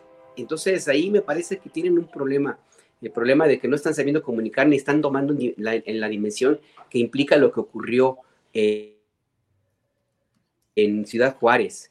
Nada más un dato. Prácticamente todos los periódicos de Estados Unidos traen la nota en su primera plana, no de ocho, pero sí la incluyen. Medios como el Clarín de Argentina lo traen publicado, la BBC por supuesto es un escándalo internacional y aquí no se puede hablar de conspiraciones ni de amarillismo, o sea, tratar de verlo como que los medios y los periodistas están en contra de este gobierno porque se hacen cuestionamientos y se señala lo que está mal, me parece que es el camino equivocado, porque si no, el siguiente paso va a ser peor, pues el desinterés no es la mejor salida y no, no es la bestia, es que por aquí pasa el tren de donde, Así es, Alberto.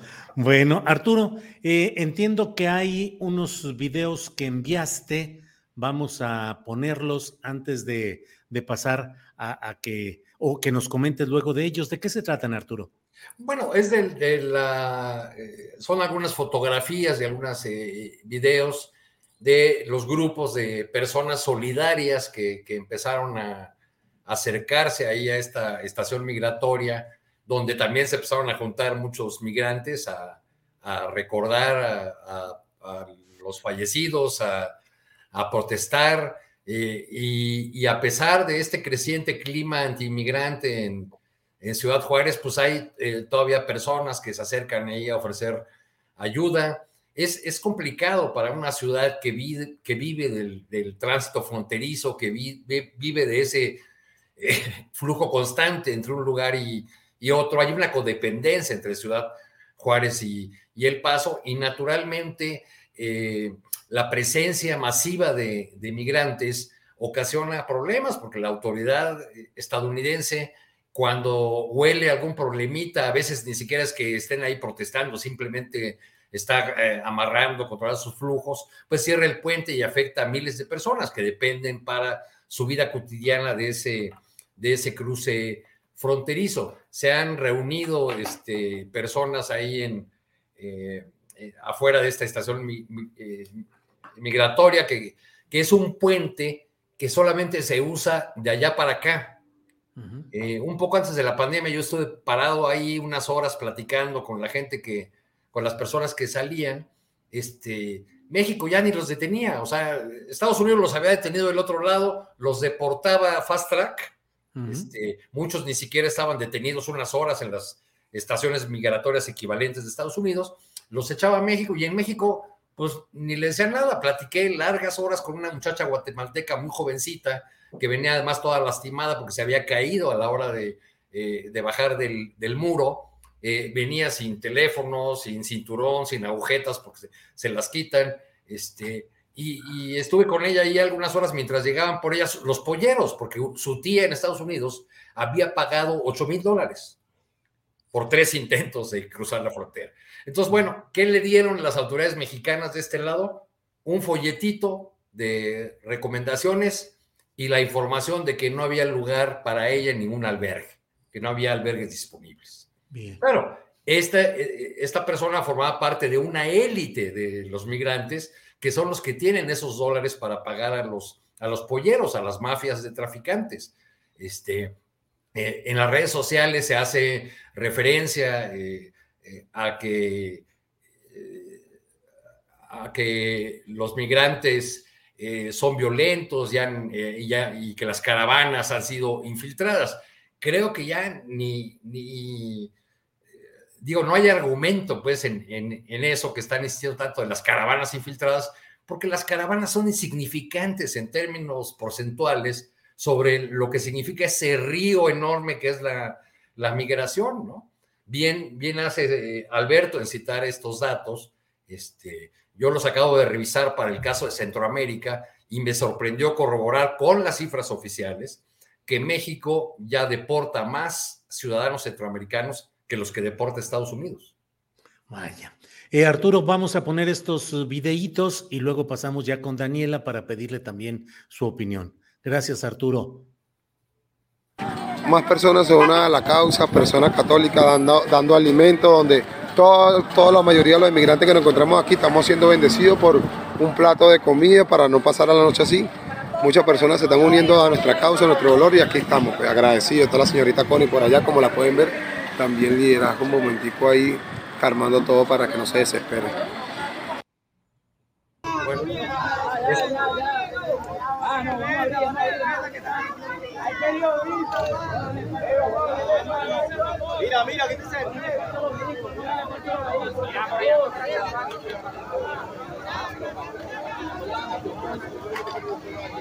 La Guardia Nacional parece que en lugar de estar encargada de proteger a los civiles, está encargada de proteger a las personas que trabajan en el Instituto Nacional de Migración.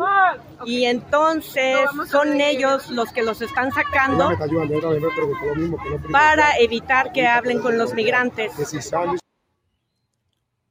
Bueno, bueno, pues eso es lo como, como, es muy evidente, Julio, el, el, video donde se ve a las personas ofreciendo comida fue tomado por un migrante, que es el que habla, ¿no? Frank, un migrante venezolano, como también resulta evidente por su acento. Frank, muy bien, Arturo, gracias. Daniela, ¿cómo has visto ese jaleo y jaloneo, al menos declarativo, entre Adán Augusto y Marcelo Ebrard a propósito de estos temas? ¿Crees que pueda tener consecuencias eh, en la carrera presidencial lo que se desprenda de este tema, de cómo se ha ido manejando el asunto de la migración, es decir, que afecte eventualmente a Marcelo o afecte eventualmente al propio Adán Augusto? Daniela. Pues lo que mencionaba ya Alberto es una buena forma de eh, empezar a delimitarlo, que es un tema, eh, un problema de comunicación. Eh, lo hacen muy mal y queda desde ayer, ¿no? queda eso demostrado que el presidente da una declaración de unos tres minutos que no satisface absolutamente nada y le deja seguir el tema. Este, y tan es un problema de comunicación que ya les provocó que quedara exhibido el tema eh, de que, pues, ¿qué están haciendo eh, realmente dos secretarios que insisten en que van a ser los presidentes de México? También lo junto con lo que ocurrirá hoy, porque me sorprendió a mí en la mañana que el presidente dijera que la conferencia de prensa en la que aseguró que no se va a ocultar ningún dato, no la va a dar, o al menos eso fue lo que dijo el presidente, lo que alcanzó a, decir, no la va a dar ni a Dan Augusto, ni Marcelo, ni Francisco Garduño, que es el titular de gobernación del Instituto Nacional de Migración, perdón, sino que la secretaria Rosa Isela.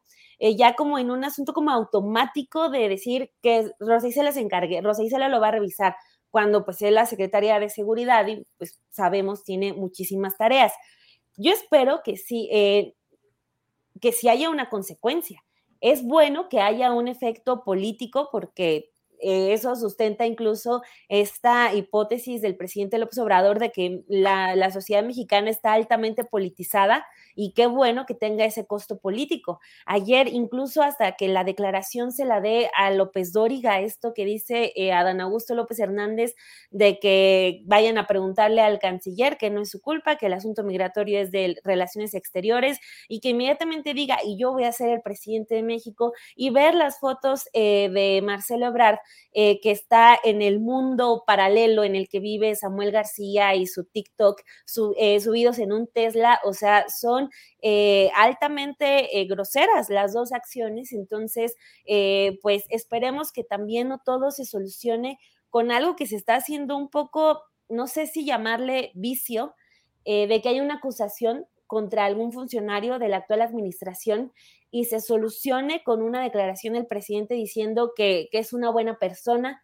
que confía en él, como ha sucedido, pues tenemos varios ejemplos, ¿no? Uno de ellos, pues es el fiscal, por ejemplo, a quien ya le entrega la, tarea de, dar con la verdad, en este caso eh, de, los migrantes en Ciudad Juárez, eh, siempre dice, es muy buena persona, confía en él, eh, y así con, varias otras personas. Entonces... Oye, oye Daniela, y, también este asunto que mencionas nos, nos remite a otra cosa.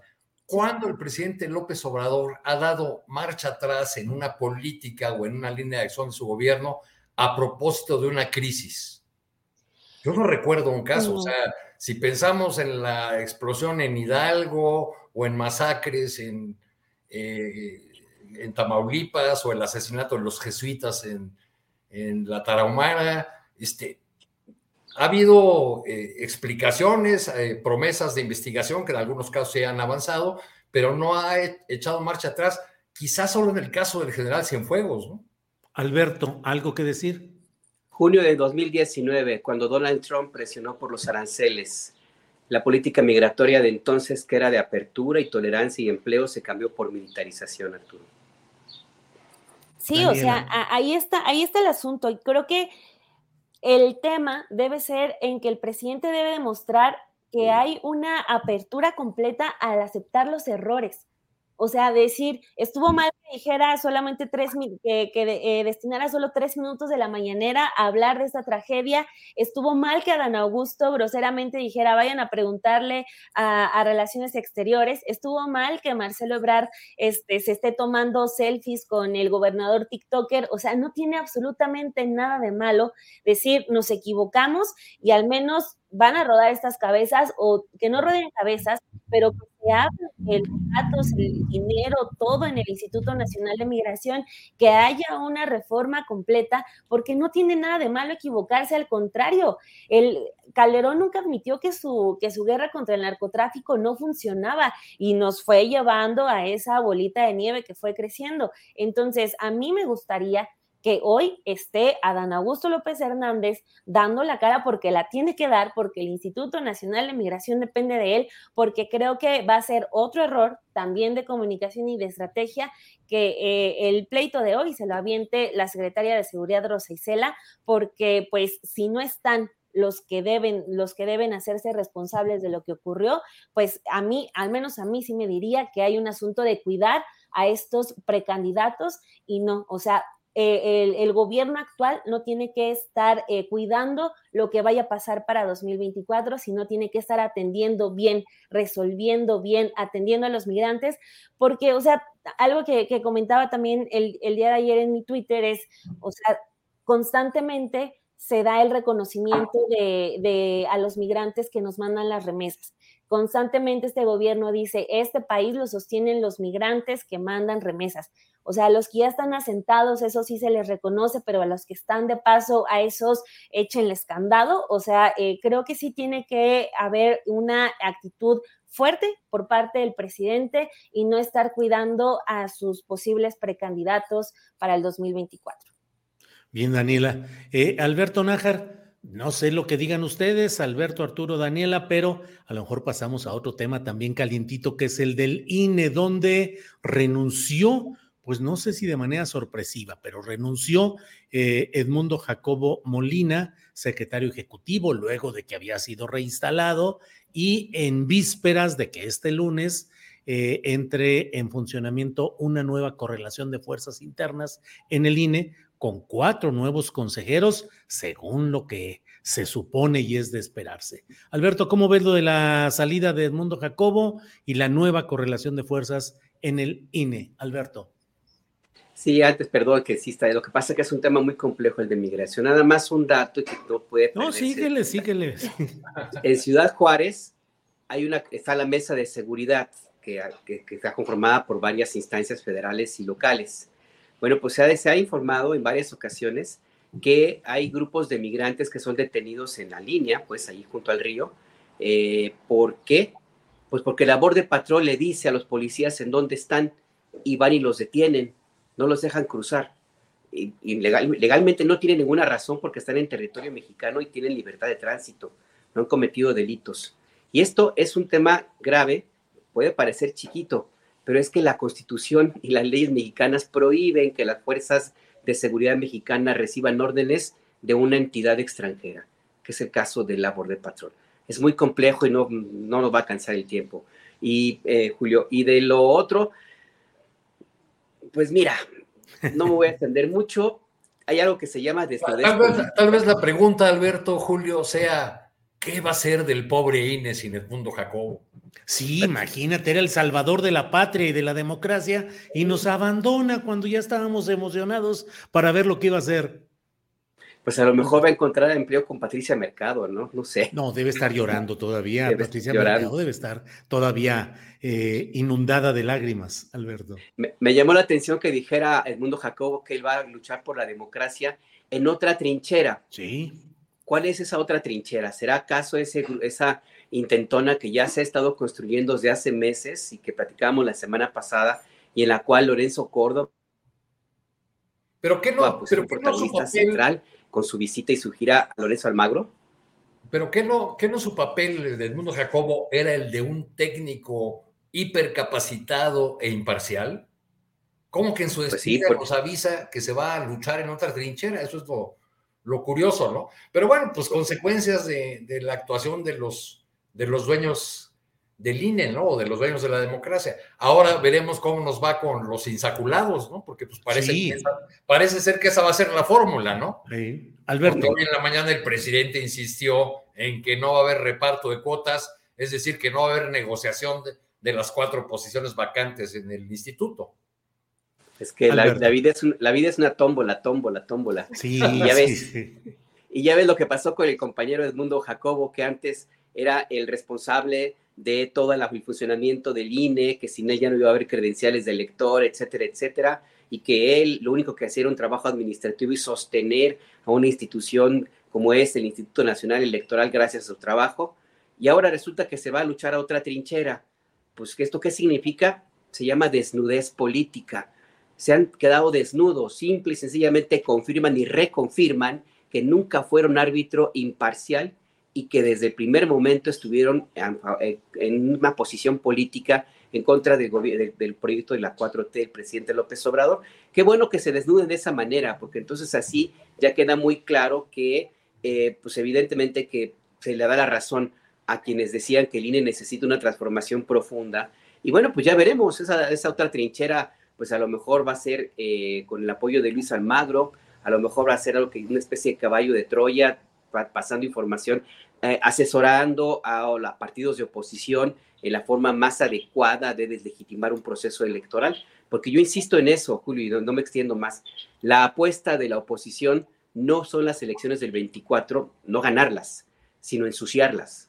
Es lo que están buscando, que el próximo, la próxima presidenta o presidente no llegue con todo el respaldo necesario ni la, una legitimidad incuestionable como fue 2018 y obligar a negociar, por supuesto, pero también a abrir la posibilidad de una intervención política, por lo menos, eh, de, de, otras instancias. No es gratuito, insisto, lo que fue hacer Lorenzo Córdoba a la OEA con Luis Almagro. Son personajes muy, muy peligrosos. Y lo que dijo este pobre sujeto impresentabilísimo, eh, Felipe del Sagrado Corazón de Jesús Calderón Hinojosa, eh, en un encuentro de conservadores eh, esta, misma semana, donde fue a presentar un México autoritario, un aspirante a dictador, dijo, o sea, híjole, pero qué desvergüenza, qué desfachatez de este pobre sujeto de veras. Y por ahí van, por ahí va este Edmundo Jacobo, bueno. Así es, Alberto. Lágrimas de cocodrilo, diríamos, las que van a vertirse. Bien, Alberto. Arturo Cano, Arturo Cano, por favor, sobre la renuncia de Edmundo Jacobo a la Secretaría Ejecutiva del INE y los nuevos consejeros o las nuevas consejerías electorales. Pues creo que ya metí mi cuchara con el tema de Edmundo Jacobo. Este, eh, habrá que esperar los resultados de, finales de la auditoría interna, ¿no? Ahí está ya apuntado, como bien eh, eh, expusiste en la primera parte de este programa, el tema de de la manera como eh, Edmundo Jacobo creaba estructuras orgánicas no soportadas técnicamente, en fin, cómo manejaban eh, el grupo de Lorenzo Córdoba, eh, el instituto como, como algo que, fuera su propiedad y, repartían puestos y asesorías a sus, a sus cuates. En el tema de la de los nuevos consejeros, yo creo que pues ya el presidente dictó línea de manera muy clara, insistió en que no debe haber eh, negociación como era la costumbre, es decir, según el equilibrio de fuerzas en el Congreso, pues se repartían este, el número de consejeros, pues si tú tienes tantos votos, te toca, si son cuatro, a ti te toca uno, yo me quedo con tres, o dos y dos, en fin. Así lo hicieron en muchísimas ocasiones. Eh, en, estos días, este, uno de esos campeones de la desmemoria eh, eh, que ahora abundan, Luis Carlos Ugalde, eh, reclama este, limpieza y, que no queden cercanos a la, a, la 4T este, como consejeros electorales. Caray, el, al señor lo hicieron este, presidente del Instituto Electoral en un departamento de Polanco el departamento de la calle Galileo, donde vive el Bester Gordillo, ¿no? Entonces, bueno, pues esta desmemoria. Ahora, que en el pasado haya sido así, que esta vez este, se opte, además todos fijaron esas reglas, ¿eh? que incluyen la insaculación, este, se, se, opte por ese mecanismo, pues yo creo que no necesariamente es lo mejor, pero tampoco se ha encontrado la fórmula adecuada para que efectivamente eh, estos órganos como el INE y otros órganos autónomos eh, sean integrados o sean encabezados por eh, personas solamente por sus méritos eh, profesionales y no por que pertenecen o se alinean a una u otra expresión política. Creo, creo que ese es un tema irresuelto y muchas veces con el sorteo se corre el riesgo de que no quede el mejor perfil pero con el método anterior del reparto de cuotas partidistas, pues también eh, corrimos el riesgo ya aprobado de que no quedaran los mejores. Bien, Arturo. Daniela Barragán, ¿cómo ves el tema? La salida de Edmundo Jacobo Molina, ¿qué pensar? Parecía que se iba a quedar a salvar la democracia desde adentro. Nos dice que se va a otro lugar para pelear por la misma democracia pero uno dice, bueno, pues si estaba en el lugar ideal y súper capacitado y además le quedaba todavía un periodo de seguir al frente de este asunto, quién sabe qué sería. Yo coincido en que pareciera una autoinculpación el reconocer el carácter faccioso. Se van mis compas, mis amigos el lunes, pues yo también ya me voy, porque para qué me quedo a, a ver malas caras, Daniela. ¿Qué opinas de esto y de los nuevos, las nuevas consejerías que deberán entrar en funciones el próximo lunes, Daniela? No, pues pobres de nosotros, porque al parecer se fue como el señor superdemocracia, porque lo, el mensaje que le manda el día de hoy eh, Lorenzo Córdoba nos pinta al señor al que le debemos absolutamente todo, pero con eh, el talento de ser discreto. O sea, entonces sí dije hoy en la mañana, híjole, pues a quién teníamos tan escondido en el INE que, pues según Lorenzo Córdoba, le debemos absolutamente todo, pero bueno, ya, eh, ya no pudo ser discreto, entonces por eso ya se va. A mí me llama mucho la atención dos cosas. La primera es que también ya, al igual que muchos otros, una lista muy larga, este, ya están diciendo que son los perseguidos políticos, aunque más bien ha funcionado para ir esconderse. Por ejemplo, Ricardo Anaya es uno de los que encabeza esa lista de, de la persecución política de parte del dictador de López Obrador. Es, este, entonces, pero pues les sirve para, para estar por ahí escondidos y quién sabe en dónde, a pesar de que tengan por ahí algunas cosas.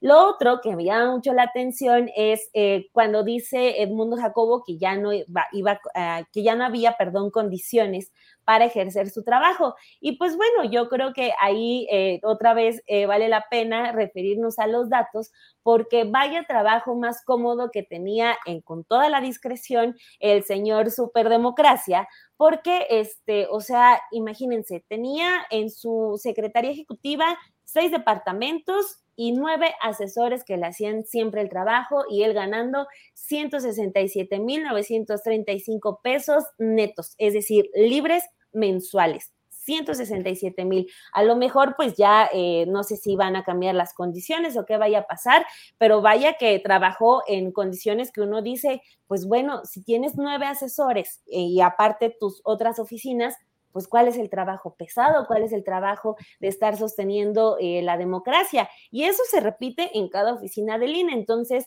quién sabe qué es lo que vaya a ocurrir. Ahorita con lo de los sorteos, pues Morena, eh, quizás si atendemos a esa acusación de que tiene eh, casi en todas las ternas a gente cercana a, ese movimiento político, pues tiene todas las de ganar. Entonces, eh, ojalá ya esos cambios son necesarios y eso también creo que es una buena noticia después de toda esta discusión que ya duró muchísimo tiempo del INE, el que también desde dentro se acepte que tienen que bajarle a los privilegios, porque, o sea, tener imagínense nosotros teniendo nueve personas que nos ayuden a hacer nuestro trabajo, ganando eh, 167 mil pesos mensuales, pues vaya que sí se pone uno a defender la democracia y a decir que el INE no se toca.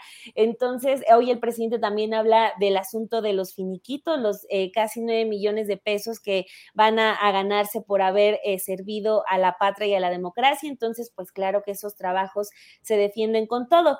Va a ser también interesante lo que al, al final eh, parece que el PRI no se dejó llevar esta ocasión por la negociación y hay un dato que pasó creo muy desapercibido, que es esta amenaza que les hace Marco Cortés a Alejandra del Moral y a Manolo Jiménez, los candidatos del PRI eh, o de la Alianza en Coahuila y el Estado de México, porque les dijo que si el PRI no votaba eh, con, como vote el PAN en este asunto de los consejeros del INE, que la alianza se acababa.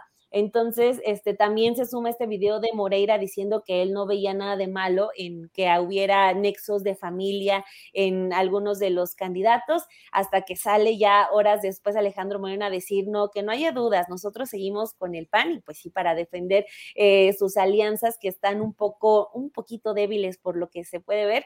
Entonces, eh, pues a final de cuentas, eh, vamos a, a, a, esperar, aunque también por último, y con esto cierro, me llamó mucho la atención lo que dijo el presidente López Obrador hoy por la mañana, que él pidió que no hubiera este, negociaciones y que no se repartieran eh, los puestos como ocurría antes, refiriéndose a otro momento cuando mm, quizás se le pasó por ahí, hace unas semanas frenó él mismo esas asignaciones, eh, esas, eh, a esos acuerdos a los que llegó Morena y la oposición cuando se repartieron esos comisionados del INAI. Entonces, solamente para, para no dejarlo pasar de que todavía esas cuotas se siguieron manejando hasta hace unas semanas.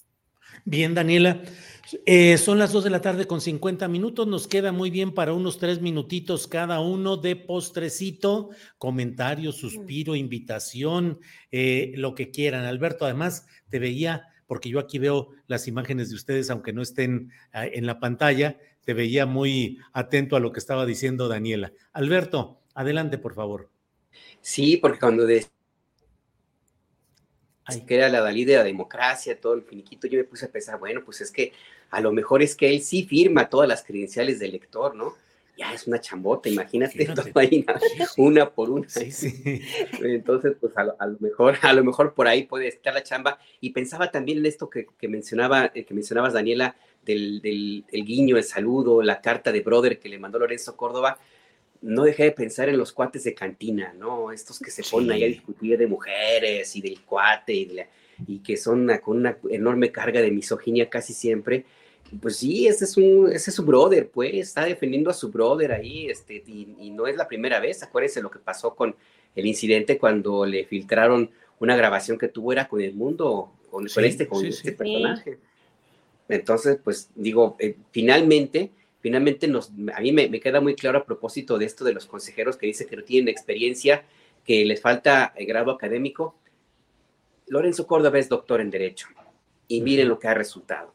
Un vulgar brother de cantina. O sea, aguas con eso. Entonces, en fin, pero ya si me das oportunidad, más quería comentar este incidente de esta heroína, de la, otra heroína de la, de, la democracia, las buenas costumbres y de el buen ejercicio del gobierno, y no es Marta de baile es Sandra Cuevas, otra vez.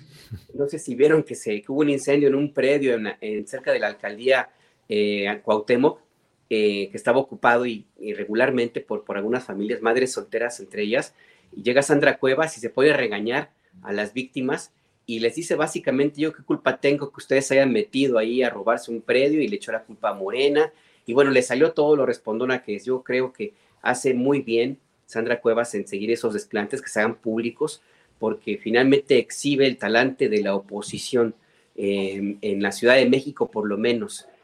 No hay que recordar que otra, una candidata que está muy apuntada y que parece que el Partido de Acción Nacional la quiere, la quiere empujar mucho, pues anda por esos mismos latitudes. A lo mejor no tan entrona como ni, tan novia como Sandra Cuevas, eh, pero, pero pues por ahí anda, ¿no? La senadora Xochitl Gálvez. Y del lado del PAN también tenemos a otra muy, muy entrona también, que tiene ahí una, una historia pues, un poco extraña de un supuesto atentado cuando era conductora en TV Azteca, que se llama Lili Telles. Entonces, qué bueno, qué bueno que hay este tipo de personajes. Yo veía a Sandra Cuevas, veía a Lili Telles, veía a, a Xochitl Galvez, y a propósito de la muerte de Chabelo, no dejé de pensar en que, pues sí, podrían componer una buena, un, un remake de la carabina de Ambrosio o algo así. Muy bien, Alberto. Gracias. Arturo Cano, postrecito, por favor. Dos temas, Julio. En el caso de Ciudad Juárez me acaban de escribir activistas de allá eh, que me dicen que hay muchos eh, migrantes reunidos cerca de esta estación donde ocurrió la, la tragedia, que hay muchas personas enfermas, niños, niñas entre ellos, y que no han recibido ayuda más que de la población civil y de algunos este, grupos religiosos, que no hay ninguna ayuda gubernamental. Es un llamado pues a la, ayuda y este llamado lo podríamos extender quizá a muchas ciudades de la República que en este momento tienen presencia de grupos de migrantes que están esperando un trámite o simplemente tomando aire para seguir su ruta. Aquí mismo en la Ciudad de México eh, están en, eh, migrantes haitianos en la colonia Juárez desde hace varios días ahí en casas de campaña. Eh, al parecer ya el gobierno de la ciudad ha anunciado que abrirá nuevamente un par de albergues, ojalá esto sea así, pero bueno, pues ahí donde sea requerido este, brindar la ayuda a los migrantes y, tratar de contrarrestar estas expresiones de xenofobia que se, que se han dado. Y por otro lado, quiero eh, mencionar que el día de ayer murió el profesor Guillermo Ramírez Hernández, profesor emérito de la Universidad Nacional, eh, eh, funcionario público ejemplar realmente. Yo seguí su trayectoria durante, durante muchos años, pero un, un asunto que, que poco se recuerda de don Guillermo, que también fue director de la Facultad de Economía, fue que era maestro normalista cuando el movimiento de Otón Salazar fue cesado como consecuencia de su participación en ese movimiento y gracias a, ese cese, nunca lo reinstalaron, eh, pues estudió en la Facultad de Economía, consiguió un empleo en la UNAM y después hizo una larga carrera en el servicio público que lo llevó, por ejemplo, a ser codirector del Fondo de Cultura Económica. Por otro lado, mantuvo una pequeña editorial en que respaldaba a sus, a sus amigos de la izquierda, publicó un folletito, por ejemplo, con la crónica de Carlos Monsiváis sobre la, la Marcha del Silencio. En 2008 tuve una larga conversación con él a propósito de la muerte de Otón Salazar. Y quiero nada más para, para despedir a don Guillermo, leer unas líneas de lo que él me dijo sobre la personalidad de Otón Salazar. Y, dijo don Guillermo Ramírez, algunos dirán que Otón fue comunista, otros que líder gremial. Y sí, no se le puede regatear su indudable mérito sindical, pero tampoco hay que hacer que pague los pecados del Partido Comunista del Magisterio. Él, por la congruencia en su vida, se cuece aparte. Otón era antes que nada normalista un heredero de los maestros que desorjados por los cristeros seguían resistiendo, trabajando y sacrificándose por los que menos tienen. Bueno, Arturo, pues gracias por estos dos postrecitos. Daniela Barragán, por favor, para cerrar el programa, postrecito final, final, Daniela. Sí, creo que también sumarme un poco a lo que comentaba Arturo, que es este asunto de, eh, pues, que se nos regrese esa humanidad que tenemos todos nosotros. México es un país de migrantes y tenemos que ser solidarios. Eh, siempre se habla de que los migrantes no le importan a nadie porque no son de aquí ni de allá, van de paso, solamente son personas que quieren trabajar que quieren tener una vida digna como cualquiera de nosotros y creo que a partir de eso se tienen que eh, pues dar las opiniones con todo respeto. Eh, no, no deben caber en, nosotros decir que las, eh, ellos tuvieron la culpa por su protesta. Insisto, son personas que vienen de semanas, años esperando eh, que se les arregle eh, su situación migratoria o tener alguna eh, oportunidad para ponerse a trabajar. Entonces, nosotros tenemos que entender eso y también, pues, creer y tener la confianza en estos espacios periodísticos. No somos activistas, no hay un asunto de que por el tema migratorio nos vamos a hacer golpistas, o sea, también eh, creo que eh, la sociedad tiene que empezar a confiar más en los periodistas que con notas en periódico, espacios radiofónicos, espacios en YouTube, con datos, eh, le hablan, le muestran toda esta problemática que hay, porque el asunto de por medio es las condiciones pésimas de vida en las que están viviendo los migrantes de paso aquí en México y eso no tiene que continuar así. Entonces, siempre pues hacer el llamado a emitir pues las opiniones siempre desde esa responsabilidad eh, desde ese humanismo que tiene que haber en todos nosotros, porque pues eh, los migrantes no tienen eh, por qué estar pagando con esas condiciones de vida, no tienen por qué estar encerrados con candado, ni los que están en el norte, ni los que están en el sur, ni los que pasan por aquí, por, la, por el centro del país. A todos, a todos los tenemos que tratar como somos, porque nadie es ilegal. Así que, pues ojalá lo que ocurra en la conferencia de al rato que, que, van a dar, pues sea también también ya en ese sentido y pues ya no se, ya no se les criminalice.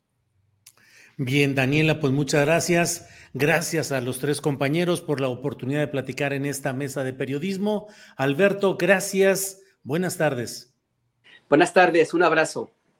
Hasta luego, gracias. Arturo Cano, gracias y buenas tardes. Gracias, Julio, abrazo para todas y todos. A Daniela, gracias, buenas tardes. Hasta luego, muchas gracias por la invitación y den like den like. Nos vemos, gracias a los tres, hasta pronto. Son las dos de la tarde con 59 minutos, no se vaya porque vamos de inmediato con mi compañera Adriana Buentello para ver qué novedades hay en el ejido, así decían antes, Adriana, a ver qué novedades hay en el ejido. Así es que aquí vamos a ver qué novedades hay en el ejido informativo, Adriana. Así es, Julio. Bueno, para cerrar, sobre todo porque hay que recordar pues, lo que ha causado pues, esta, eh, esta situación en el norte del país, particularmente en Matamoros, eh, después del secuestro de cuatro estadounidenses y pues una situación que se complicó en una relación bilateral respecto a la seguridad, pero sobre todo a el tráfico, particularmente del fentanilo. Pues en este marco, hoy en la mañana, a través de sus redes sociales, el secretario de Estado de Estados Unidos, Anthony Blinken, anunció, y a través de un video de unos cuatro o cinco minutos, que hay pues un, eh, pues ya se encuentran actualizando un modelo, Julio, bilateral de combate al fentanilo. Señala en este video, Julio, que están actualizando ya y adaptando pues una asociación a lo largo o de largo aliento, perdón, más bien, sobre estos desafíos, esos, estos desafíos transnacionales sobre los estupefacientes, trabajando para forjar un enfoque integral, ágil y eficaz de las drogas sintéticas. Y pues califica como un socio cercano a México. También señala que se encuentran trabajando para atacar e interrumpir las redes de tráfico en los Estados Unidos y arrestar a aquellos que buscan beneficiarse de esta epidemia. También en su cuenta de Twitter, el embajador de Estados Unidos en México, Ken Salazar, pues anunció esta inauguración también de la conferencia de drogas sintéticas en su edición 2023 en el marco del entendimiento bicentenario, en donde destaca la participación de la secretaria de Seguridad Ciudadana, Rosa Isela eh, Rodríguez, y también el subsecretario Todd Robinson, el subsecretario Roberto Velasco, y pues algo de lo que señalan aquí que me parece relevante eh, Julio, y que será también objeto de análisis, sobre todo para nuestra mesa mañana de seguridad seguramente, que esta semana más de 300 oficiales de seguridad y justicia compartirán perspectivas para combatir este reto, priorizando la salud y seguridad de nuestros pueblos. El gobierno de México, a través de un comunicado de prensa, eh, destaca, por ejemplo, que Rosa Isela dijo que las muertes que genera la violencia por el tráfico ilícito de armas de alto poder eh, mientras que en Estados Unidos, pues está grave el problema de salud por el trasiego y el consumo de fentanilo. Pero dice eh, literalmente, tanto países eh, consumidores como de tránsito debemos asumir la responsabilidad de trabajar juntos para construir la paz. Por eso sigo cuestionando los precursores químicos. ¿Los producimos nosotros en México? No. Las armas las fabricamos nosotros? No. ¿Los muertos los ponemos nosotros? Lamentablemente sí, somos un país de paso. Así que, pues, eh, en este contexto, explicó la eh, funcionaria Rosa Isela Rodríguez que ambas naciones trabajan en este entendimiento bicentenario con intercambio de información que permiten decomisos e incautaciones de armas de alto poder y drogas. Esto es algo de lo que se dio a conocer en este, en este evento. Pues hay pues muchos temas por analizar dentro de estos acuerdos, Julio.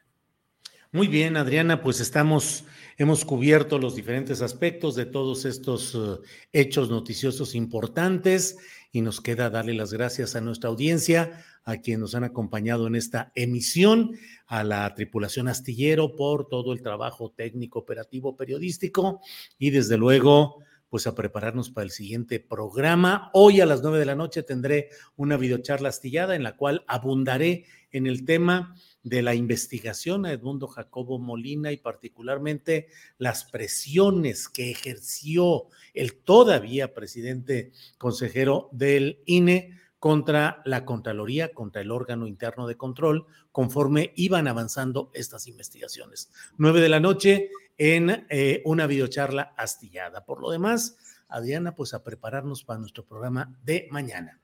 Con mucho gusto, Julio. Muy buen provecho. Te vemos en la noche y hasta mañana.